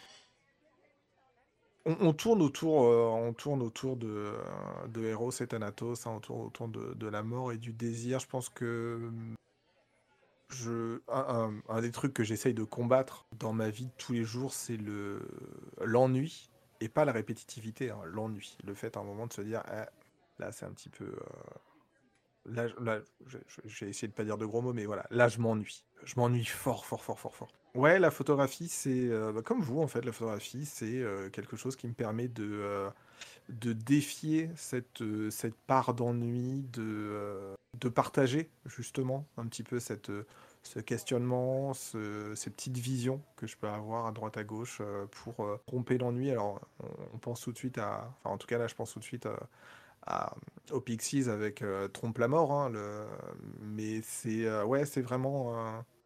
Je pense que métaphoriquement ou pas, peut-être que d'essayer de capturer les petites tranches de temps et de les partager en disant, en mettant de moi dans ces tranches de temps, ça me permet de me sentir plus, euh, plus vivant, je sais pas, mais plus imprégné, plus ancré dans le, dans le temps et moins vaporeux et donc moins, euh, moins emprunt entre guillemets à ce, euh, à ce phénomène, ce phénomène d'ennui. Est-ce que voilà, on est, vous êtes, vous êtes deux, je suis seul. Est-ce que vous avez euh, chacun une question que vous voulez euh, nous poser ou nous soumettre avant qu'on qu'on qu'on cut cette, euh, cet épisode, Cook Il cherche le bouton pour se démute. Non, non, non, pas du tout. Oh, En fait, c'est que j'oublie que je suis mute et je commence à parler et après on me rappelle que je suis mute, c'est fou. hein. mais ce maître Euh, troll, C'est une question. une- Du coup, tu, euh, une question pour tu- toi, vous, c'est vous ça? avez le droit. Non, non, pas, pas- pas que, pas que pour moi. hein, le- comme je vous disais tout à l'heure, avant de lancer le record, ça reste une, ça reste un échange, une discussion, et peut-être qu'il y a un truc que moi j'ai manqué dans les, dans l'axe que j'ai essayé de prendre par rapport à cette discussion, et que euh, que vous voulez lancer, que vous voulez aborder. euh, donc vous avez le droit, chacun. Moi, j'aimerais vous poser une question. Euh, une question euh, euh, à laquelle pardon, les, gens qui écouteront ce podcast juste, jusque-là pourront répondre aussi, parce que c'est quelque chose qui m'intéresse beaucoup. Mais j'en avais parlé avec Elise dans le podcast. Mais à quel moment vous vous êtes dit, est-ce qu'il y a eu une photo ou un moment où vous vous êtes dit, OK, là, j'ai arrêté de faire de la photo pour mon plaisir et je peux proposer quelque chose d'artistique? Et, du coup, est-ce qu'il y a eu un moment précis euh, où dans votre pratique photographique, vous vous êtes juste dit, euh, ok, là c'est du sérieux, on commence à, ok, là je commence à, à sentir que, que, que c'est quelque chose qui me fait envie et qui va rester quoi. Ménac. Ouais, mais c'est le- alors, euh, mais on, se- on se donne des petits signes pour savoir qui commence, mais là, comme c'est Cook qui a posé la question, Ménac, on n'est que deux à répondre, et tout à l'heure, quand ce sera toi qui poseras ta question, on sera que deux à répondre, Cook et moi. Donc là, c'est c'est à toi de répondre, mon bon monsieur. On, le- on parle de photographie, de photo, pas de tout ce que ça enveloppe. C'est-à-dire? Bah, moi, je pourrais répondre par rapport à- au prisme de YouTube. C'est- J'ai il y a un moment où, par rapport à la photographie, j'ai senti qu'il y avait vraiment un truc. Donc, euh, C'est ta réponse, mec. C'est t'interprètes ma question comme tu veux. Parce que moi, euh, je l'interprète comment Euh, Moi, pour moi, ma photographie n'est pas encore créée. Je me considère pas comme artiste. Parce que pour moi, ce que je produis, euh, je sais pas. Moi, c'est pas créatif ce que je produis. C'est juste une, un copier-coller de ce que je vois. Mais euh, on pourrait pour- en parler pendant des heures. Mais moi, c'est le moment où, euh, où des gens m'ont dit euh, cette photo-là m'a touché. Euh, donc ça, ça c'est devenu important pour moi. Ou même quand les gens ont acheté mes tirages et je sais que j'ai des photos qui sont chez des gens, des fois que je ne connais même pas. Donc là, je me suis dit, ok, il y a un truc. Genre cette photo que j'ai faite, elle est chez un mec dans le Limousin. C'est assez fort. Cette personne, je la connais dans les devs. Peut-être qu'il y a un truc à creuser en fait avec la photographie. Ou quand des fois on me dit euh, sur une vidéo, bah merci beaucoup, ça m'a encouragé à reprendre mon appareil photo. Je me suis dit que euh, c'est pas que j'ai- un combat à mener, parce qu'il est déjà mené, mais c'est que peut-être que je peux apporter ma petite pierre à l'édifice. C'est une très bonne question. Je devrais penser à toi pour écrire mes épisodes. Euh, ça me ferait, euh, ça me ferait gagner beaucoup de temps. Non, non, c'est une très très bonne question. Je... Alors, il y a eu plusieurs, plusieurs petits points d'accroche. Je pense que à un moment, euh, j'étais en dernière année avant de sanctionner complètement l'école, on a fait un voyage, euh, on a fait un voyage à Berlin. Je faisais déjà de la photographie, j'aimais déjà la photographie. Il y a une photo, euh, une photo que j'ai utilisée pour un épisode qui s'appelle Variante, Variante ou, Noir et Blanc, je sais plus, du podcast, dans un bar qui s'appelle le Dr Pong. C'est des gens qui tournent autour d'une table de ping-pong, en jouant au ping-pong, ils font une tournante. Et c'est et à la fois euh, et la photo qui m'a donné envie et celle où je me dis faut que je dépasse ça. C'est pour moi peut-être la meilleure photo que j'ai faite. C'est oulala, presque 15 dernières années. Euh, J'en ai fait d'autres des biens, hein, c'est pas la question, mais c'est celle que je trouve le plus suspendue euh, hors du temps. Et ouais, ça a été un marqueur. Euh, ça a été un marqueur. On était en quatrième année. L'année d'après, c'était l'année qui sanctionne le diplôme. Et euh, dans une école de communication, je me suis dit, bah, en fait, non, l'année prochaine, je vais pas faire de la typo. Je vais pas faire du graphisme. L'année prochaine, je vais faire de la photo. Ménac, tu as la question que tu veux nous, nous poser. Très très bonne question, Cook. hein. Très, très très très bonne question. J'ai l'impression maintenant, il faut que je pose une question intéressante. Plutôt pas tout, plutôt pas. Non, j'ai une question. euh, On la pose. C'est une question clé euh, dans le journalisme, euh, de savoir est-ce qu'un journaliste peut-il être neutre? Est-ce que pour vous, un photographe peut-il être neutre dans sa, prise de vue? On parle dans les photos de guerre, dans la photo docu, etc., dans la photo de, rue. Est-ce qu'un photo peut être, un photographe peut être neutre et objectif sans, sans vilain jeu de mots? Non. Bonne soirée. non, ce sera pas aussi euh, noir ou blanc que ça, ma réponse, mais je pense que non. Pour énormément de raisons, mais on l'a suffisamment évoqué tout à l'heure. Ta photographie, elle témoigne forcément de qui tu es, de où tu te places, de quel choix de composition tu fais, et tes choix de composition sont influencés pardon, par les artistes que tu regardes, par les œuvres qui t'influencent, que ce soit de la peinture, du cinéma, et donc ça en dit forcément sur toi. Même des journalistes qui couvrent des événements politiques, on va dire, euh, ils font des choix en fait qui sont liés à eux. Et la photo que tu regardes, le résultat qu'ils te proposent eux, bah déjà ils ont choisi cette photo-là et pas une autre sur les euh, potentiels 20 ou 30 qu'ils ont prises. euh, tu vois ce que je veux dire? C'est. Je pense pas que même en essayant le plus fort possible, tu arrives à te défaire de ton vécu en fait. Parce que en plus de ça, quand tu es photographe, ou en tout cas que tu aimes à te définir comme tel, ou que tu envisages de pouvoir te définir comme tel, ça signifie que tu as un certain âge, tu as un certain vécu, tu as un certain, une certaine expérience de la vie, de, de tes peines de cœur, de tes rencontres, de tes rires, de tes souvenirs, de tout. C'est impossible de déclencher un bouton euh, d'appareil photo euh, sans avoir tout ça en tête, parce que c'est qui tu es. Et, et tu vois, typiquement, euh, même si, euh, par exemple, c'est un journaliste de chez Libération qui va couvrir une conférence de Éric Zemmour, et ben en fait, il va pas se placer de la même manière que le photographe qui lui est, euh, encarté politiquement à droite. Et euh, tu vois, c'est, je, je pense, je pense vraiment que c'est pas possible de. J'aimerais bien avoir la preuve du contraire, mais je pense que c'est pas. Ce serait un peu contre nature en plus, quoi. Je vais répondre avec le théorème du thermomètre. Donc, euh, tu as une euh, bassine dont tu dois connaître la température. Exact. Si tu mets un thermomètre qui est trop chaud, tu fausses le résultat et tu chauffes l'eau. Si tu mets un thermomètre qui est trop froid, tu fausses le résultat et tu refroidis l'eau. Si tu mets un thermomètre qui est exactement à la même température, pourquoi tu mets un thermomètre? Parce que tu connais déjà la température.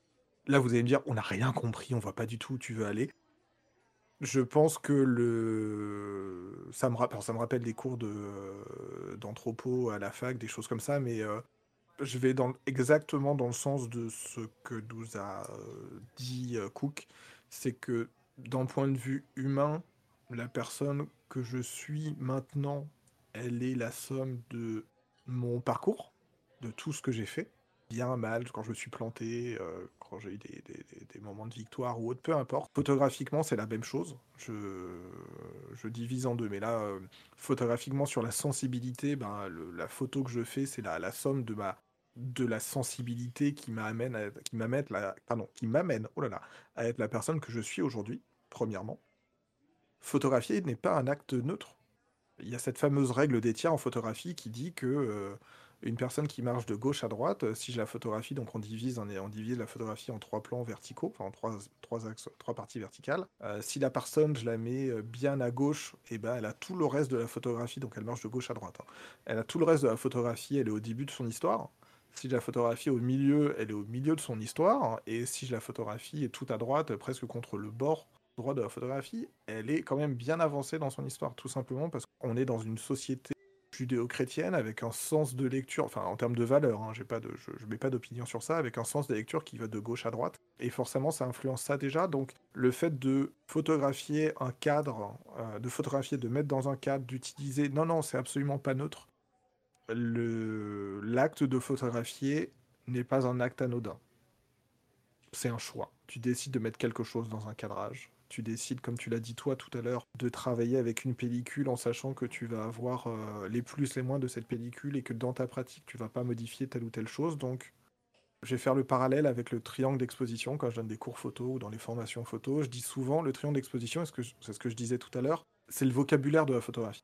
Mais c'est pas le sujet de la photographie. On vient juste de passer à Saint-Valentin il y a quelques jours. Si tu veux écrire une carte Je t'aime, mon amour, tu es la plus belle chose qui me soit arrivée à la personne qui est dans ta vie à ce moment-là. Si tu décides de l'écrire en comics sans MS, en Arial ou en gothique, c'est le même propos, c'est pas la même tonalité. Ce sera pas neutre. La photographie, c'est la même chose. Le, le fait de photographier, c'est un acte, c'est un choix, c'est déjà orienter la vision. Est-ce que ça répond à ta question? Oui. Est-ce que vous pouvez me parler de votre, euh, de votre actualité? Alors, me dire où je peux vous retrouver sur les, réseaux sociaux, les internets, comme disent les, jeunes, dont je ne fais plus partie. Quelle est votre actualité En sachant bien évidemment que dans tous les cas, je mettrai vos, euh, réseaux sous le, billet du podcast pour qu'on puisse continuer à, vous suivre et pour que surtout, s'il y a des personnes qui ont des questions à nous poser ou qui sont pas d'accord avec ce qu'on a dit parce qu'on est des gros vilains et on a dit n'importe quoi mais si vous avez des questions, photos, euh, mes invités et moi-même, surtout n'hésitez pas, on sera un plaisir de vous répondre. On commence par Cook. Euh, ton actualité, qu'est-ce qui se passe actuellement pour toi en photographie, tout ça, s'il y a des choses dont tu peux nous parler ou dont tu veux nous parler, et où est-ce qu'on peut te retrouver sur les internets? Alors, on peut me retrouver sous le arrobase Cook Shoot Film sur Twitter, Instagram, ça c'est le même blaze euh, sur ces deux réseaux-là sur le Discord argentique en vocal à peu près tous les soirs parce qu'on aime bien discuter de choses et qu'on aime bien argumenter et, voilà. Euh, non et plus sérieusement, euh, mon actualité photographique, elle est que je commence en tout cas à avoir une vraie démarche de, de projet avec d'autres personnes, que ce soit du portrait, des des photos prises lors de séances de tatouage, des qu'est-ce que qu'est-ce que j'ai qui arrive là, qui devrait être cool? Des, photos de tournage aussi, de tournage de clips. Donc ça, c'est mon actualité. Et puis, et puis peut-être que bah non, je pense pas que d'ici à ce que le podcast soit sorti, mais peut-être que vous entendrez prochainement parler de pause longue et que et que, et que voilà, je n'en dis pas plus, mais peut-être que pause longue sera une, une façon de me retrouver dans le dans un futur relativement proche. Peut-être qu'on se... Peut-être que j'aurai le... plaisir encore de, te retrouver à propos de pause longue ici ou ailleurs. Ou, euh, En tout cas, je... on, on te suit avec plaisir et on attend de voir effectivement ce que, ce que pause longue sera. Ami Ménac, toi, ton actualité, euh, quand est-ce que tu vas, quand est-ce que tu vas arriver dans le top 3 de, de YouTube Euh, Où est-ce qu'on peut te retrouver, s'il te plaît? Alors, le 5, 6, 7 juin à la Maison européenne de la photographie, j'expose. non, j'ai pas trop d'actualité parce que j'ai pris le, le choix de, de, de, ne plus en avoir pour l'instant. Euh, sur YouTube, d'ici euh, mars, on est déjà en mars, le temps passe si vite. On est début mars, on est début mars. On est début mars. Sur YouTube, principalement, parce que les autres réseaux, les autres réseaux je m'en fiche un peu. Mais sur YouTube, donc sur le pseudo M-E-N-A-K, euh, principalement. Et sinon, euh, sur, sur Instagram, euh, avec le même pseudo. Mais j'aimerais bien revenir avec, euh, enfin, je vais revenir avec de nouvelles vidéos, avec de nouveaux moyens euh, slash sponsors. Donc, on va pouvoir faire de choses en, des choses plus, dans les plus belles assiettes, dans les plus grandes assiettes, et de manière plus professionnelle. Donc, prochainement sur YouTube.